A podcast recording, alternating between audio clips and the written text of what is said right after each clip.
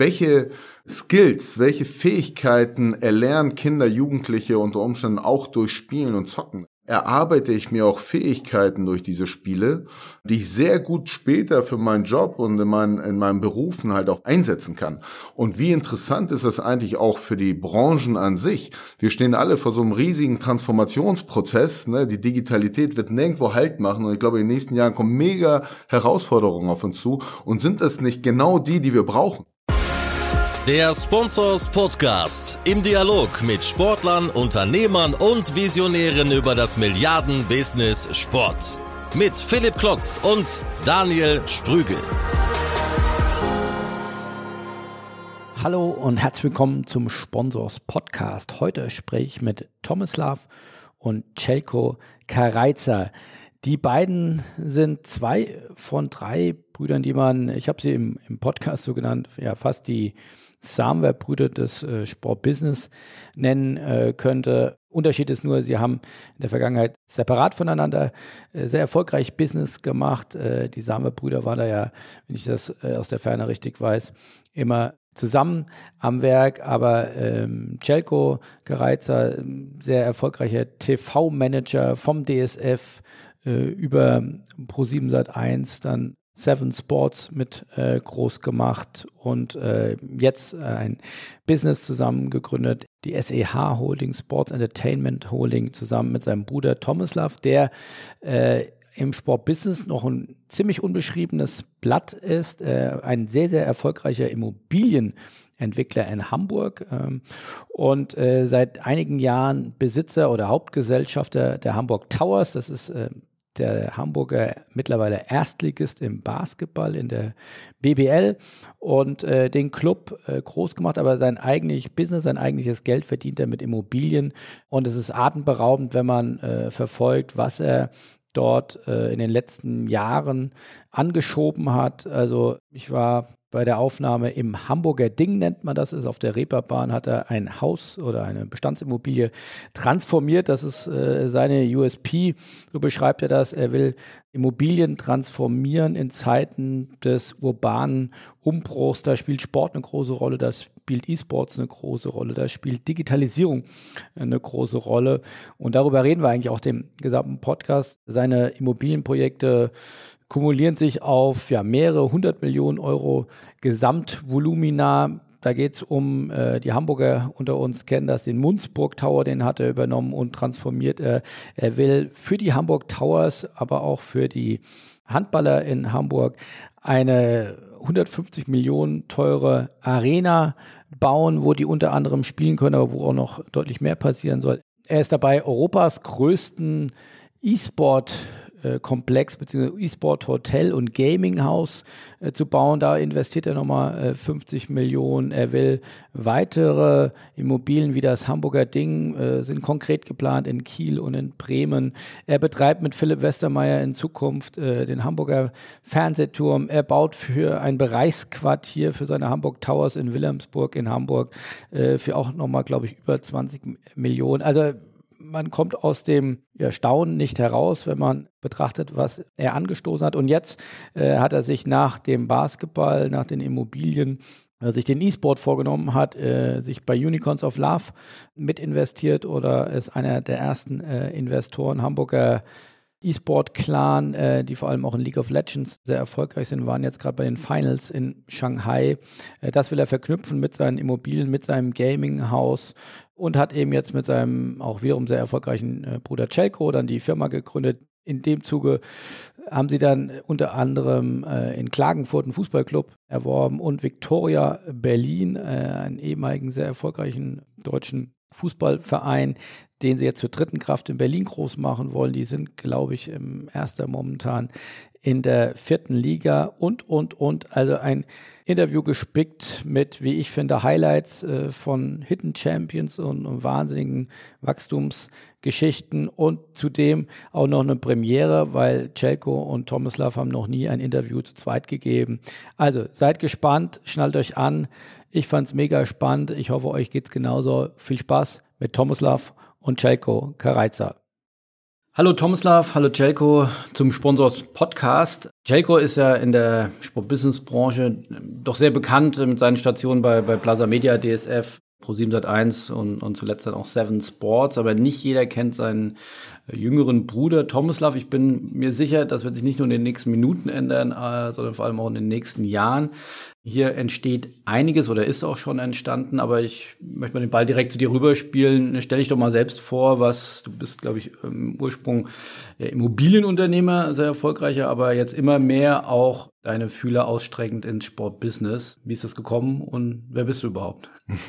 Erstmal gelernter ähm, Bauingenieur, so habe ich mal losgelegt und ähm, tatsächlich über, über die Immobilienbranche in den Sport ähm, vielleicht nicht unbedingt der ganz klassische Weg ist eher durch Zufall gekommen. Jetzt mittlerweile muss man auch sagen, dass ich kein Greenhorn mehr bin, sondern mit den Hamburg Towers ähm, gehen wir in das siebte Jahr ähm, und wir haben hier in Hamburg diesen Basketballclub aufgebaut, spielen wie die Sportbegeisterten und Interessierten wissen in der BBL, in der ersten Liga. Ähm, und haben das von Grund auf aufgebaut und von daher habe ich jetzt die letzten Jahre sehr intensiv äh, mich äh, mit dem Basketballsport auseinandergesetzt, mit der Liga ich glaube, wir sind gewappnet für die nächste Saison, ähm, dass wir dann eine erfolgreiche Saison spielen werden. Und ich glaube, jetzt im Laufe des Gesprächs, wenn wir noch hören, ähm, in welche Bereiche das noch alles jetzt gegangen ist, was den Sport betrifft und aus welchem Grund auch. Macht aber eine Menge Spaß, sehe da eine Menge Chancen drin im Sport- und Entertainment-Bereich ähm, in der Branche weiter zu investieren, weiter etwas aufzubauen und es zu koppeln auch mit der Immobilie. Also da gibt es, ähm, auch wenn man es auf den ersten Blick nicht unbedingt ähm, erkennt oder sieht, mittlerweile viele Schnittstellen und auch Parallelen. und glaube, dass da Inhalte aus dem Sport und aus dem Entertainment sehr gut reinpassen und in Zukunft auch viel mehr da rein platziert werden. Man kann noch mal ein bisschen Gefühl für die Größe deines Unternehmens geben. Also es war jetzt jüngst im, in Hamburger Medien zu lesen, äh, dass deine Firmen insgesamt um die 100 Millionen Euro Umsatz machen, 250 Mitarbeiter. Wir sind gerade im Hamburger Ding. Da dürfen wir oder nehmen wir jetzt gerade in eurem Podcast-Studio auch den, den Podcast auf. Also ein sehr modernes, sehr gerade renoviertes äh, Immobilie an der Hamburger oder auf der Hamburger Reeperbahn. Welche Relevanz hat da heute Sport schon in deinen Unternehmungen? Guck mal, das ist für mich die erste Podcast-Aufnahme in diesem Bereich. Auf jeden Fall jetzt Greenhorn. Also von, da, von daher erstmal herzlich willkommen. Fangen wir neu nochmal an. Im Hamburger Ding und in unserem gerade auch neu gegründeten Podcast-Studio. Nee, also 100 Millionen Euro, das sind verschiedene Bereiche. Ähm, die Immobilie ist der Kernbereich, in dem ich tätig bin um es nicht zu weit ausschweifen zu lassen, ähm, mit dem Hamburger Ding hier haben wir ein völlig neues Produkt erfunden. Wir glauben, ähm, dass wir das so in der Art nirgendwo gesehen haben bisher ähm, in Deutschland. Es wird sehr gut angenommen auf dem Markt. Wir finden hier verschiedenste Module im Gebäude auf den ersten Blick ist es immer das ähm, Coworking-Modul, aber das ist eins von vielen. Man findet hier ähm, den Eventbereich, jetzt ein Podcast-Studio. Wir haben hier gleich nebenan ein, ein E-Sport-Space, ähm, auch gerade frisch eröffnet. Eine Fülle an Meetingräumen und Tagungsräumen hier im Gebäude. Ähm, und wir haben ein großes Modul Gesundheit, Sport ebenfalls hier verankert. Ähm, das war im Prinzip so ein bisschen auch das oder die Schnittstelle von eben, wo ich sagte, dass ähm, eben oder wo, wo ich das eben im Intro sagte, finden wir Module aus dem Sportbereich bald öfter in Immobilien und ich glaube, das wird der Fall sein. Wir versuchen hier die Gesundheit sehr nah an den Arbeitsplatz, in den Alltag ähm, ranzuholen und zu, zu implementieren mit sehr niederschwelligem Angebot. Ähm, das heißt, wie kann ich in meinen Alltag während der Arbeit, in den Zeiten, wo ich ähm, gerade eine Lücke habe, ähm, einfach Bewegung, Gesundheit, Sport mit integrieren. Das wird mittlerweile sehr, sehr gut angenommen am Anfang war es etwas komisch. Man hat eine Besprechung oben und an einem vorbeilaufen Menschen in kurzer Hose und in Leggings und schwitzen und kommen aus der Dusche raus. Mittlerweile herrscht ja eine Atmosphäre im Haus, dass es völlig normal ist, äh, zumindest in den Bereichen, wo dann auch ähm, Gesundheitssport ähm, verankert ist. Ja, und von daher sieht man da schon die Durchmischung, die wir hier in, in, in, im Hamburger Ding wiederfinden. Und hier ist es erfolgreich implementiert worden und jetzt geht es auch schon in die nächsten Städte raus. Nächsten Städte, das heißt, wo, wo soll die nächsten, ich glaube in Bremen und in Kiel, also ist dann dann das, das Bremer Ding oder das Kieler Ding? Oder? Ja, genau, also wir haben es auch schon veröffentlicht. Das Kieler Ding ähm, wird das nächstfolgende sein. Hier in Hamburg geht es gerade los mit weiteren Flächen. Hier haben wir leider keine Arbeitsplätze mehr, ähm, die wir anbieten können. Von daher war jetzt die nächste Herausforderung, dort weitere Flächen zu schaffen. Wir, wir adaptieren gerade weitere Flächen, ähm, integrieren sie in unser Grundkonzept. Das heißt, in Hamburg weiten wir uns aus. Und Kiel ist die nächste Adresse. Also dort beginnen wir jetzt mit den Ausbauarbeiten und werden vermutlich Ende nächsten Jahres wäre immer so meine Wunschvorstellung, wenn ich so ein bisschen in das Team reinhorche, äh, was so Bauzeiten und Projektentwicklungsplanungszeiten ähm, angeht, wird es wahrscheinlich eher das erste Quartal 22 werden. Aber das heißt, du bist Investor und Bauer oder hier, glaube ich, Renovierer war es dann und gleichzeitig aber auch Betreiber. Genau so ist es. Und dann reden wir aber schon über Investitionssummen, die äh, deutlich zweistellig im Millionenbereich sind. Ja, ja, das schon. Also das ist im Immobilienbereich ja mal relativ kostenintensiv und das sind einfach immer höhere Investitionssummen. In Kiel, also was haben wir gemacht in den letzten Jahren hier auch mit dem Hamburger Ding? Du sagtest das eben schon, renovieren, umbauen. Aufgefunden haben wir hier ein Möbelhaus, das mal früher hier auf der Reeperbahn stand. Das ist, glaube ich, nicht mehr ganz zeitgemäß. Und wir haben es transformiert. Ne? Und wir sagen immer, wir sind hier ein Cross-Community-Space. Ähm, ich erwähnte eben die verschiedenen Module, die wir versuchen miteinander zu verbinden und ähm, verschiedenste Zielgruppen zu erreichen, ähm, nämlich die großen Communities ne, über Sport, Event, ähm, E-Sport jetzt, ähm, auch diese Zielgruppe mal wirklich anzusprechen. Bildung ähm, ist ein großes Thema hier im Haus, natürlich im Coworking-Bereich, ähm, Gesundheit. Und diese Themeninhalte hier zu platzieren, ähm, dafür muss ich auch Betreiber einer Immobilie sein, ähm, um mit meinen Nutzern auch in den Austausch ähm, zu kommen, im ständigen Austausch auch zu sein. Und das heißt, eine schöne Infrastruktur aufzubauen, aber auch die geteilten Interessen zu finden. Ähm, was interessiert die Menschen, dass sie hierher kommen und auch hier verbleiben? Das ist so die Herausforderung, die wir hier haben. Celko, ist der Vergleich, äh, kannst du damit äh, gut leben? Ich habe mal versucht, so eine, eine was ähnliches zu finden, weil wenn wir das, die Runde hier komplettieren äh, würden, würde noch äh, euer dritter Bruder oder äh, der kommt gleich. Der, der kommt gleich. gleich um die Ecke. Ja. okay. Der ist auch sehr erfolgreich. Der war auch bei dir lange äh, Jahre bei oder mit dir zusammen parallel bei Pro7 Sat1 ist jetzt, äh, glaube ich, sehr erfolgreicher Fitnessunternehmer. Also wenn man sagt, was die äh, Samwer-Brüder für die Digitalökonomie sind, äh, sind die Karaitschas äh, für die Sport-Business-Ökonomie. Würdest du den Vergleich mitgehen? Wir haben noch ein paar Schrittchen zu tun, um auf das Level zu kommen wahrscheinlich, aber wir würden es wahrscheinlich gerne sein in dem Bereich. Tatsächlich, was uns alle drei verbindet, ist, äh, dass wir, glaube ich, eine extreme Leidenschaft zum Thema Sport haben. Grundsätzlich auch nicht nur zum Sportbusiness, sondern zum Sport an sich. Und ich glaube, diese Leidenschaft hat jetzt in 30 Jahren, muss man schon fast sagen, oder über 30 Jahre, so ganz frisch sind wir auch nicht mehr, ähm, dazu geführt, dass wir uns über verschiedene Ecke, der eine ist Bauingenieur, der andere hat als Journalist angefangen, der dritte als BWLer.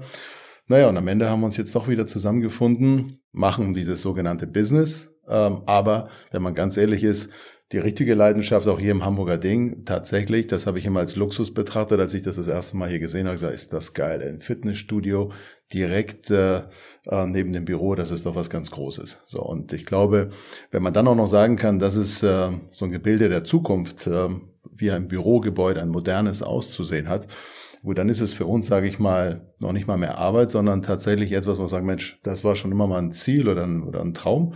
Und das ist hier so. Ich meine, wir sind jetzt in der Corona-Zeit, da ist es am gesündesten, gar nicht ins Büro zu gehen, aber es wird irgendwann wieder die Zeit kommen, wo die Leute ins Büro gehen. Und dann muss man gucken, wie sie gesund bleiben. Eben nicht mehr nur sitzen, sondern sich bewegen zu können im Büro. Und ich glaube, dafür bieten diese Modelle ähm, extrem viel. Und das ist wahrscheinlich der optimale Weg, dieser unterschiedlichen Wege miteinander zu vernetzen. Es ist schon richtig, dass in diesen 30 Jahren, in denen ihr euch sehr unterschiedlich, sehr erfolgreich entwickelt habt, jetzt zum ersten Mal aber gemeinsames Business macht. Ihr habt jetzt vor kurzem äh, eine gemeinsame äh, Company gegründet, äh, Sport Entertainment Holding. Ist das zum ersten Mal, dass ihr jetzt auch unternehmerisch gemeinsam Dinge vorantreibt? Tatsächlich, also gemeinsam unternehmerisch und auch auf eigenes Risiko, ja, das ist so. Mit Markan habe ich ja nun jahrelang früher bei, bei Premiere, Creation Club äh, zusammengearbeitet und dann auch wieder bei Pro7 Sat1, ähm, aber unter dem Dach halt von jemand anderem. Ähm, und jetzt, äh, Markan ist jetzt auch gar nicht hier, jetzt in diesem Thema hier mit, äh, mit uns dabei, ganz konkret, aber tatsächlich an verschiedenen Ecken führt uns das jetzt äh, hier unternehmerisch zusammen und äh, sind nach 30 Jahren wieder zusammengekommen, um eben nicht nur Sport zusammenzutreiben. Das haben wir tatsächlich in den letzten 30 Jahren auch immer wieder gemacht. Aber jetzt tatsächlich versuchen auch ein gewisses Business daraus äh, zu machen und vielleicht so gepaart mit Zukunftsideen, Zukunftstechnologien, den Sport anders zu denken, als wir ihn vielleicht in den letzten 30 Jahren auch äh, von anderer Seite miterleben durften. Welchen Sport habt ihr früher gemacht oder was hat euch verbunden? Uns drei verbunden hat eigentlich, also wenn man wenn man zum Konsumieren geht, äh, sind wir wahrscheinlich Heavy User und haben alles konsumiert bis hin zum Bowling und und, und Curling, ah, Snooker, na, Snooker. Also wir, wir, ich glaube, in der, ich glaube in der, im Breiten hat es dann schon die richtigen getroffen, da sich um das Thema Sport kümmern zu dürfen. Im Speziellen, also was wir wirklich alle drei gemacht haben, wir haben alle drei Karate gemacht über Jahre hinweg, haben zusammen in der Bundesliga gekämpft und Wer war der erfolgreichste? Tatsächlich war der kleinste oder der jüngste, muss man sagen. Der ist Aber ja, jetzt der, äh, zumindest der längste. Jetzt ist er auch der längste, genau so. Er war tatsächlich der erfolgreichste von uns dreien, aber ich würde mal so sagen, es war für alle drei eigentlich für ein bisschen was gereicht. Welche Titel konntest du erringen, Tomislav? Ja, ich war mehrfach deutscher Meister. Also Jugend, Junioren, Senioren, also einmal so den ganzen Weg. Also zu jeder Altersklasse konnte ich dann auch tatsächlich den Titel gewinnen und so hast du dich dann auch hier auf dem Kiez durchgesetzt. nee, nee. Das ist jetzt, äh, auf dem Kiez bin ich ja jetzt erst gelandet, ja. in dem Hamburger Ding. Äh, davor weniger gab es noch andere Stärken, aber die waren eher so in der Bar oder in der Theke, was so den Kiez betrifft. Nee, also tatsächlich in allen Altersklassen dann konnte ich da erfolgreich sein. Eine sehr schöne Zeit war, als wir in der Bundesliga dann auch zu dritt gemeinsam in einem Team gekämpft haben. Da sind wir deutscher Vizemeister geworden durch eine ganz blöde Niederlage im Finale. War natürlich aber, nicht fair, ist klar. Aber, aber, wir sollten das jetzt nicht vertiefen, ansonsten nee. ist eine halbe Stunde rum, bis wir alle, alle Details erzählt haben, wie das genau passiert ist. Dann lass uns doch nochmal einsteigen, zwei Schritte zurückgehen. Äh, Hamburg Towers, ich finde äh, das sehr spannend. Ich hatte schon mal einen äh, Podcast auch mit dem äh, Mark Willoughby aber jetzt auch nochmal von dein, du bist ja Hauptgesellschafter der Hamburg Towers aus unternehmerischer Sicht ähm, auch nochmal betrachtet. Wie ist das entstanden? Also wenn man jetzt auf dem Blatt Papier oder sag mal, Celko und ich äh, mal, als äh, alte Sportbusiness-Hasen, sag mal, wird man jetzt nicht drauf kommen, dass man im, im Basketball unbedingt Geld verdienen kann. Warum hast du trotzdem dran geglaubt, ich muss ein eigenes Team gründen oder zumindest helfen, das zu finanzieren? Geld verdienen. Also wir haben eine Gesellschaft gegründet, wo wir der festen Überzeugung sind, dass wir mit Sport Geld verdienen können. Vor sieben Jahren, als ähm, ich mit Marvin und Jan ähm, in Kontakt getreten bin und es um die Hamburg Towers ging, war nicht primäres Ziel, Geld zu verdienen. Also das muss man auch ganz klar sagen, aber es ist eine wahnsinnige, ähm, wahnsinnig schöne Geschichte, die sie geschrieben haben und auch die Jahre vorher wirklich aus dem Sozialprojekt heraus eine Profimannschaft zu gründen, durch Zufälle und Glück auch, dass die internationale Bauausstellung, Gartenausstellung stattfindet, dass eine neue Halle gebaut wird, ähm, die umgebaut wird zu einer Basketballhalle, eine Stiftung, die sich dafür zur Verfügung stellt und das Risiko erstmal mit aufnimmt. Ähm, und alles im Prinzip auf schöne Augen hin und irgendwie auf die Überzeugung hin. Ne? Und wir wissen, dass vor, vor sieben Jahren halt Basketball überhaupt keine Rolle in Hamburg ähm, gespielt hat, außer jetzt, dass diese Idee dort im Raum stand.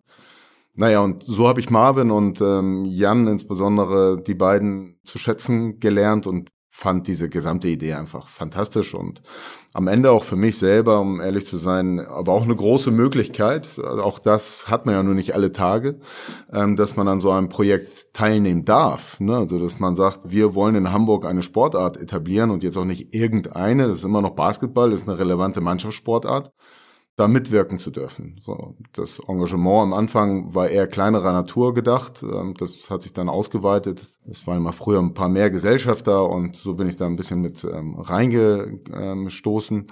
Ähm, und die Rolle wurde aber über die Jahre hinweg immer größer es macht halt irrsinnig viel Spaß, muss man wirklich sagen, weil auf der einen Seite haben wir den sportlichen Erfolg ähm, immer im Auge gehabt, ähm, haben ihn aber nicht auch überforciert. Wir haben nicht gesagt, wir müssen sofort in ein, zwei, drei Jahren in die erste Liga. Nein, wir haben uns auch die Zeit gegeben, aus der Basis heraus etwas aufzubauen. Jetzt haben wir es geschafft und das ich eben schon erwähnte, ich glaube, wir sind gut aufgestellt für die für die nächste Saison, ähm, die jetzt in ein paar Wochen ja beginnt. Aber anders ähm, herum haben wir auch immer den sozialen Part nie vergessen. Also da, wo die Towers herkommen und so wie Marvel mal gestartet ist mit Jan gemeinsam und haben auch diesen Bereich stark ausgebaut und sind, glaube ich, einer der großen ähm, Player im Stadtteil Wilhelmsburg und über Schulkooperation, über soziale Angebote, die da stattfinden, glaube ich, haben wir eine tragende Rolle in diesem Stadtteil. Ähm, und auch das wachsen zu sehen, parallel zum, zum sportlichen Erfolg, ist, ist halt sehr schön. Und dann kommt jetzt so die dritte Komponente rein, was kann man mit Sport eigentlich noch alles machen? Und ich glaube, da konnte ich in der Vergangenheit doch ähm, Input geben und ein paar Ideen mit reingeben, dass man sagt, okay, wir entwickeln Reichweite, wir, wir ziehen Zuschauer an, wir kriegen immer mehr Mitglieder in den Verein rein und dann kommt so ein bisschen dann doch dieses Bauingenieur-Gehen durch oder das Projektentwickler-Gehen, dass ich mir denke, okay, dann brauchen wir auch ein bisschen andere Infrastruktur dafür und das habe ich die letzten Jahre stark ähm, forciert angeschoben und so sind jetzt ja auch maßgebliche Projekte draus entstanden da möchte ich schon nochmal gern drauf eingehen. Also die Hamburger kriegen das äh, sicherlich durch die lokalen Medien mit, aber über Hamburgs Grenzen hinaus ist das vielleicht noch nicht so bekannt. Also Stichwort äh, Bereichsquartier und auch den Elbdom, was hat es damit auf sich? Also den Elbdom kann man wahrscheinlich erstmal schneller fassen. Wir haben das große Glück gehabt, ähm, die Halle in Wilhelmsburg, ähm, dass wir sie betreiben ähm, dürfen und als unsere Spielstätte, dass wir sie so aufbauen durften. Allerdings ist sie zu klein geworden. Also da passen dreieinhalbtausend Zuschauer rein und wir sind jetzt einfach die letzten zwei Jahre komplett ausverkauft und glauben, dass unser Potenzial deutlich höher liegt hier in Hamburg. Ähm, das heißt, wir sind der Überzeugung, dass wir sieben, achttausend Zuschauer hier in Hamburg definitiv aktivieren können, dauerhaft ähm, in die Halle zu kommen. Und dieses Venue gibt's nun mal nicht hier in Hamburg. Also wir haben die dreieinhalbtausender, dreieinhalb, viertausend Zuschauer und dann ähm, die große Variante mit der Barclaycard Arena. Aber das Mittelsegment ist nicht da. Ähm, und so kam die Idee, die jetzt auch schon ein bisschen älter ist. Also wir, dieser Überzeugung waren wir auch schon vor fünf Jahren. Da sind wir auf die Stadt zugegangen mit der Idee, damals noch in der Olympiabewerbung, welche Hallen bleiben eigentlich übrig und ähm, was ist mit dieser Größenordnung. So entstand mal die erste Idee, die ersten Gespräche, welche Nachnutzung wird welche Halle vielleicht bekommt. Dann ist Olympia nicht gekommen und wir sind am Thema drangeblieben und haben dann mit der Hafen City GmbH hier, wo, wo auch viel Projektentwicklung entsteht, ähm, nach dem geeigneten Grundstück ähm, geschaut und aus unserer Sicht erstmal eins gefunden, direkt an den Elbbrücken und das entsprechend konzipiert. Das ist, heißt einmal für uns, aber auch mit der Veranstaltungsbranche gesprochen und auch die gefragt, was sagt ihr, ähm, braucht Hamburg eine solche Halle? Weil nur mit den Towers kann man so eine riesen ja, Immobilie nicht, nicht natürlich refinanzieren. Nicht, natürlich nicht. Also auch in der Edeloptics Arena in Wilhelmsburg brauchen wir natürlich auch alle anderen Veranstaltungen, um das ähm, lukrativ auch ähm, zu gestalten.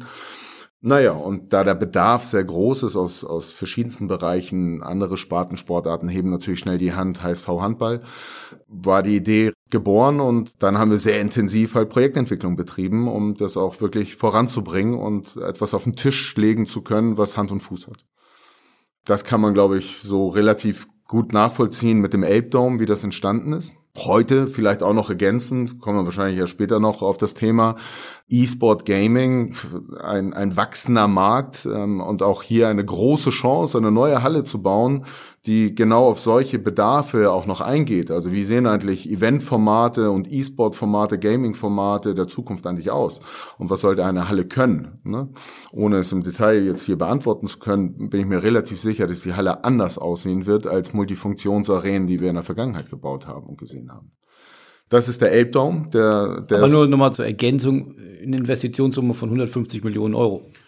Ja, ja, also aber nicht nur die Halle, es geht dann immer auch noch um weitere Nutzungen drumherum. Das ist immer meine Kernidee und auch mein Kern, ähm, meine Kernmotivation, dass ich, ob wir hier im Hamburger Ding sind, ob wir ins Kieler Ding rübergehen, ob wir den Elbdom sehen oder den Fernsehturm, behaupte einfach immer, dass wir gute Inhalte brauchen in Immobilien und gerade wenn es ein Betreiberkonzept ist, ähm, kann ich nicht nur eine Infrastruktur bauen und sagen, das war's, ähm, ich glaube, in Zukunft werden wir halt viele gute Inhalte kreieren müssen, ähm, implementieren müssen in Großprojekte, in Quartiere rein oder in Gebäude rein, die die Menschen halt anziehen. Und auch beim Elbdom war von Anfang an die abstrakte Idee, ich habe so tolle Inhalte, was immer Menschen einziehen wird, so viele Geschichten erzählen wird, dass sich drumherum halt auch andere Nutzungen wie Büro, Hotel, Projekte ebenfalls ansiedeln muss. Und so kam ähm, beim Elbdom diese 150 Millionen Ziffer auch, weil man sagt, okay, das eine ist die Halle,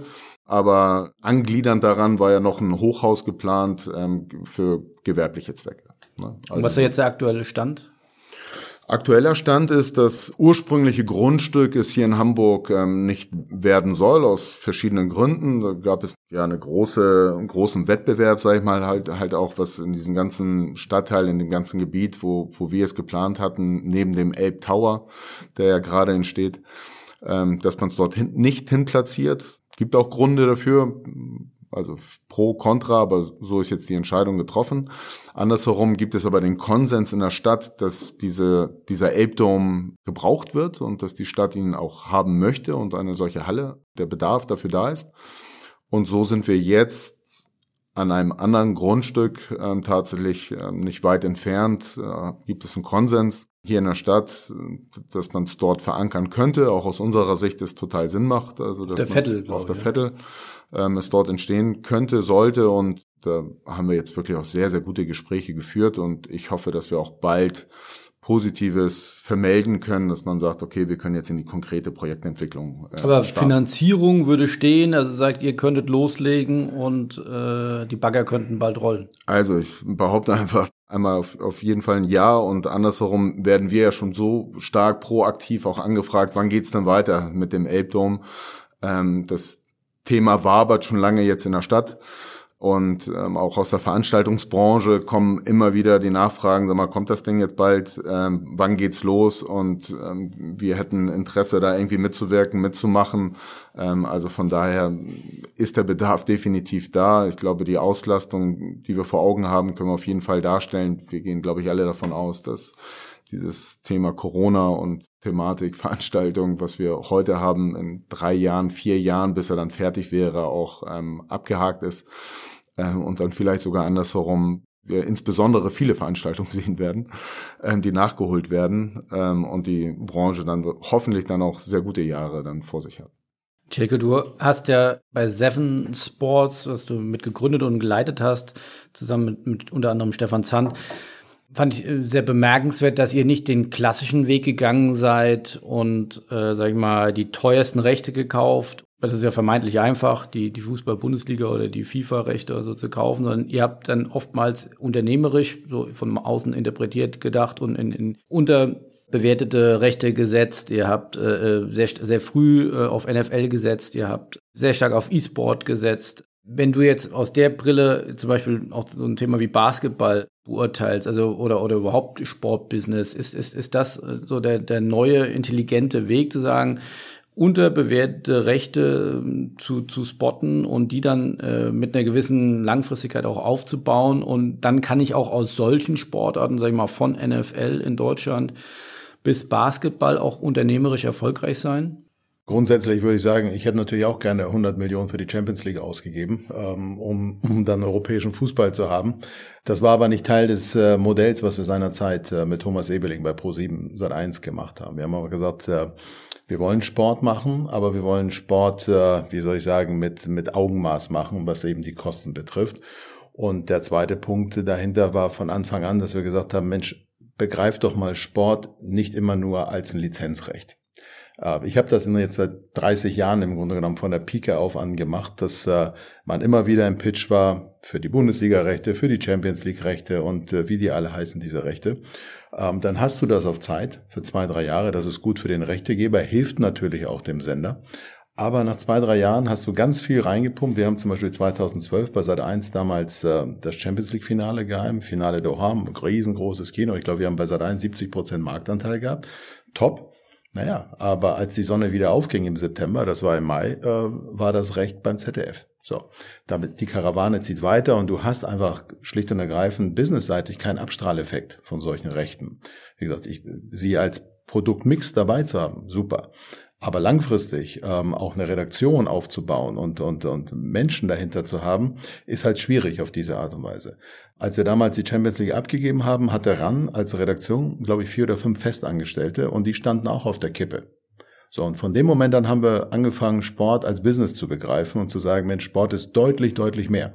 Was kaum einer wusste, ist, dass wir beispielsweise über Jahre immer noch sehr erfolgreich die BMW Open im Tennis in München ausgerichtet haben als Veranstalter. Wir haben bei Pro7 Sat1 kein Bild davon gezeigt. Das lief beim Bayerischen Rundfunk. Wir haben es in 100 Länder exportiert. Wir haben es aber nicht gemacht. Als Veranstalter waren wir tätig, vom Catering bis zum Balljungen bis Alexander Damit kann man Geld verdienen, ja? Ähm, naja, sonst hätten wir es vermutlich fünf Jahre lang nicht äh, aus einer sozialen Ader heraus gemacht. Also ein bisschen was hat gereicht irgendwie für ein warmes äh, Mittagessen. Aber wir haben das gemacht tatsächlich so. Das war im Hintergrund und das ist für mich genauso Sportbusiness wie alles andere auch so. Und äh, das war damals der Ansatz zu sagen, was können wir denn noch darüber hinaus machen? Und dieser Ansatz hat uns natürlich auch ein Stück weit gezwungen, uns um Sportrechte zu kümmern, um sie aufzubauen. Auf diese Art und Weise ist zum Beispiel Sportdeutschland TV zusammen mit dem Deutschen Olympischen Sportbund zu uns gekommen, an dem wir uns beteiligt haben, aber gesagt haben, Mensch, alle vier Jahre haben diese Sportarten einmal das Rampenlicht der, der Öffentlichkeit, nämlich bei Olympischen Spielen. Dann ist es groß. Und danach verschwindet das halt wieder. jeder redet über den deutschen Achter im Rudern, jeder redet sogar über Gewichtheben oder eben, was ich vorhin meinte, Curling, aber danach passiert gar nichts mehr. So, nur die Goldmedaille zählt dann. Und wir haben gesagt, Mensch, wenn du das nachhaltig machst und wenn du den auch ein Forum gibst, eine Plattform, das wird zwar nicht so groß werden wie Fußball, ohne Zweifel, aber daraus kannst du ein Geschäft machen. So ist äh, eben Sportdeutschland TV entstanden, was mittlerweile sehr erfolgreich ähm, sich etabliert hat. Und dazu zählt, um den Bogen zu schlagen, natürlich für mich auch Basketball. Ähm, du musst sie visualisieren und die neuen technologischen Möglichkeiten, die Digitalisierung machen es möglich. Da, wo du früher mit äh, fünf Kameras, keine Ahnung, sechsstelliges Geld ausgeben musstest, um das zu übertragen. Wenn wir ehrlich sind, kannst du heute, auch das war so ein Thema bei Pro701, mit U-Sport kannst du theoretisch mit dem Handy Bilder von einem Fußballplatz im Amateurbereich schießen und den Leuten zugänglich machen und auf die Art und Weise vermarkten. So. Und diese Dinge, die sind zusammengekommen und Basketball heute, ich meine, in der zweiten Liga ist es eine digitale Plattform. Die erste Liga spielt nahezu ausschließlich, bis auch ein bisschen auch bei Sport 1, auf einer digitalen Plattform. Das zeigt einfach, dass diese neuen technischen Möglichkeiten den neuen Sportarten viele, viele Möglichkeiten geben, Reichweite schaffen, was Tommy vorhin gesagt hat, und über die Reichweite schaffen wir endlich mal ein Forum, ähm, auch Sponsoren in solche Sportarten reinzuziehen, die am Ende nicht da waren. Und vielleicht haben diese Sportarten sogar einen kleinen Vorteil, weil sie komplett digital sind, anders als viele andere. Das heißt, äh, ich kenne meine Zielgruppe viel, viel besser. Ich habe jahrelang für die andere Seite gearbeitet, im linearen TV und GFK-Messung und Panel und alles. Alles wunderbar. Trotzdem, was am Wochenende stattfindet, du weißt ganz genau, wer dich guckt welche Zielgruppe, welche Absender dahinter steht und wie alt oder nicht alt deine Zielgruppe ist. Und das ist natürlich äh, aus Target-Gesichtspunkten für die Sponsoren und für die Werbewirtschaft etwas, was uns, glaube ich, im nächsten Jahrzehnt extrem begleiten wird und auch den kleinen Sportarten helfen wird. Das, glaube ich, wäre ein Thema für, einen, für einen eigenen Podcast, aber man könnte da jetzt reinspringen. Du hast sicherlich, du spielst auf an mit, mit der Telekom, die das dann streamen. Nur die ganzen Daten liegen ja wahrscheinlich bei der Telekom und nicht bei den Vereinen oder bei der BBL. Also insofern wenn man das dann auch noch weiter äh, da Schnittstellen baut oder dann auch Ausschreibungen vielleicht in Zukunft dann so konstruiert, dass man von dem neuen Gold der Daten dann eben auch profitiert oder dass die, die Clubs auch da eine Offenheit oder auch äh, ein Bedürfnis dafür sehen und auch Fähigkeiten haben, das dann auch abzubilden über ihre CRM-Systeme und andere Dinge. Ich glaube, das wird eine der großen Challenges der Zukunft. Die Challenges, auch gleichzeitig aber auch die großen Chancen, die, die dahinter sind. Ich meine, als wir losgelegt haben mit dem Thema, ging es ja nur darum, wie bewältigen wir die Daten, die Bitraten, die Anmeldeformulare oder die Prozesse, die dahinter stehen können. Erst langsam rückt ja bei den Leuten überall ran, okay, wer ein Ticket kauft, der hat sich angemeldet, wer hat die Daten, weil der ist wahrscheinlich, sehr, sehr wahrscheinlich auch einer der Kandidaten, die ein zweites Mal ein Ticket kaufen. Das heißt, wenn ich ihn adressieren kann und die Daten habe, wäre es doch schön. Und genau das Gleiche jetzt mit Telekom Magenta. Das ist der Rohstoff, um den es in Zukunft gehen wird. Und das, was vorher eine Challenge war und, und, und wie gesagt, viel Arbeitsaufwand, du hast gesagt, ich bin doch kein IT-Unternehmen, ich bin doch ein Fußballverein oder ich bin ein Basketballverein, ändert sich langsam äh, in den Gedankengängen, weil du sagst, ey, das ist eigentlich das, womit ich Geld verdienen kann. Das, was dann in der Halle oder im Stadion stattfindet, ist im Grunde genommen Stufe zwei, weil dann brauche ich ja im Prinzip äh, nur diese Leute dann kapitalisieren, wie es so schön heißt. Ähm, aber erstmal müssen sie reinkommen. Und diese Daten helfen mir, um sie da reinzubekommen. Und da glaube ich nach wie vor, dass es, dass die Eintrittsbarriere und die Hürden auch für kleinere Vereine, für kleinere Ligen runtergehen. Und da sehe ich dann tatsächlich deren Chancen, ähm, dass sie da mitspielen können. Spannender Gedanke. Wir gehen gleich äh, tiefer darauf ein, was ihr da mit eurer neuen äh, Sport Entertainment Holding äh, vorhabt. Aber nochmal, um das Thema Towers abzuschließen. Äh, das war jetzt der Elbdom. Kleines Projekt, 150 Millionen. Das ist aber nicht genug. Es gibt ja auch noch die Idee eines Bereichsquartiers. Was hat es damit auf sich? Oder Quartiersporthaus. Quartiersporthaus. Quartiersporthaus, genau. Wie können wir uns insgesamt breiter aufstellen. Das ist natürlich so der Grundgedanke neben dem klassischen Profibereich, den man so tagtäglich sieht. Wir bilden eine sehr große Vereinsarbeit ähm, ab und wachsen stetig. Ne? Also wir haben großen Zulauf und so kam ebenfalls der Gedanke, ja gut, wir brauchen dann, das ist immer das gleiche Thema und ähm, das sehen wir jetzt bei den Towers, das sehen wir aber auch in den anderen Sportclubs und in den anderen Vereinen. Es geht immer wieder um die Infrastruktur, die ich brauche, um ähm, ein gutes Angebot darzustellen. Ähm, und mit den Towers haben wir vor, zum Großsportverein uns zu entwickeln. Ähm, diesen gibt es in der Art nicht im Hamburger Süden ähm, und glauben, dass wir mit unserer Marke und mit unserer Anziehungskraft und mittlerweile auch Reichweite der, der richtige Player dafür sind. Wir haben den Zulauf, nur dann hört das im Prinzip so ganz einfach auf, indem man sagt, wir haben keine Hallenzeiten, um ein Angebot für Kinder, Jugendliche, Senioren, für wen auch immer darzustellen. Und so kam die Idee des Quartiersporthauses, also dass wir gesagt haben, okay, wir brauchen diese Infrastruktur, wir müssen das als Verein einfach in, in, im eigenen Bestand auch haben, um in den nächsten Jahren von heute, weiß ich nicht, 600, 700 Mitgliedern einfach auf 6.000, 7.000 Mitglieder ähm, zu wachsen. Das haben wir in Angriff genommen und da kommt dann immer wieder diese Kombination Projektentwicklung ähm, dann wieder rein, dass man geguckt hat, okay, wo gäbe es denn Grundstücke dafür, war im Austausch mit der Stadt und auch eine lange Prozedur. Wir haben es jetzt final geschafft, dass wir dieses Quartiersporthaus bauen werden. Das ist das geeignete Grundstück, äh, das, das es gefunden worden ist. Ähm, dass es finanziert ist ebenfalls auch durch Fördergelder vom Bund und vom Land und wir jetzt auch tatsächlich mit der Planung begonnen haben. Es hat ein hochbaulicher Wettbewerb stattgefunden äh, mit renommierten Architekten und ähm, und die Planungsphase fängt an und nächstes Jahr hoffen wir auch, dass tatsächlich dann die ersten Bauarbeiten dann auch stattfinden, um in drei Jahren das Quartiersporthaus eröffnen zu können. Und, und wie groß soll das dann werden, um mal Vergleiche äh, zu geben oder auch Investitionssumme? Ja, das sind ja, das sind knapp 20 Millionen Euro Investitionssumme ähm, für dieses Quartiersporthaus. Das ist erstmal dieses Modul und drumherum und dann kommen wir so in die nächsten spannenden Geschichten rein. Soll auch ein Hostel entstehen und ein Hotel und auch Coworking, also auch die Module, mit denen ich sonst arbeite. Wollen wir da andocken? Warum? Ich erzählte das eben beim Elbdom, ich erzählte das beim Hamburger Ding und hier ist es wieder ähnlich. Wir, wir besetzen ein total spannendes Thema mit dem Basketball, mit dem Sport, mit dem ganzen Angebot, das wir da haben. Und äh, es sind Inhalte, die auch immer wieder neu erfunden werden durch die Spieltage, durch die Jugendlichen, durch die Kinder, durch einfach viele Menschen, die, die sich dort versammeln. Und deshalb glaube ich, dass andere Nutzungen hervorragend dazugepackt werden können und dass ein Grundinteresse grundsätzlich schon mal da ist in, in so einem Kern und man hervorragend andere Nutzungen damit bespielen kann. Ne? Und ähm, wir befinden uns mit dem Grundstück in einer der größten Quartiersentwicklungen Hamburgs, die jetzt in den nächsten zehn Jahren ähm, dort stattfinden wird. Ähm, und von daher ist das Projekt auch etwas größer zu fassen und ein bisschen komplexer auch zu bewerten, weil wir eine echte Win-Win-Situation oder Win-Win-Win-Situation schaffen wir kennen alle das Thema von Gentrifizierung. Man kommt in einen Stadtteil rein, wo es jetzt auch tatsächlich sozial schwächerer Stadtteil, den wir da vorfinden. Und an, auf 50.000 bestehende jetzige Einwohner stoßen 15.000 neue, so circa. Ne? Und wie geht man damit um? Ähm, und wir bauen das Quartiersporthaus hin. Es wird jetzt durch auch Andocken von anderen städtischen Einrichtungen eher noch zu einem Stadtteilhaus. Und bevor eigentlich alle anderen Entwicklungen dann starten, gibt es dieses, ich nenne es mal jetzt Quartiers- oder Stadtteilhaus mittendrin in diesem Gebiet.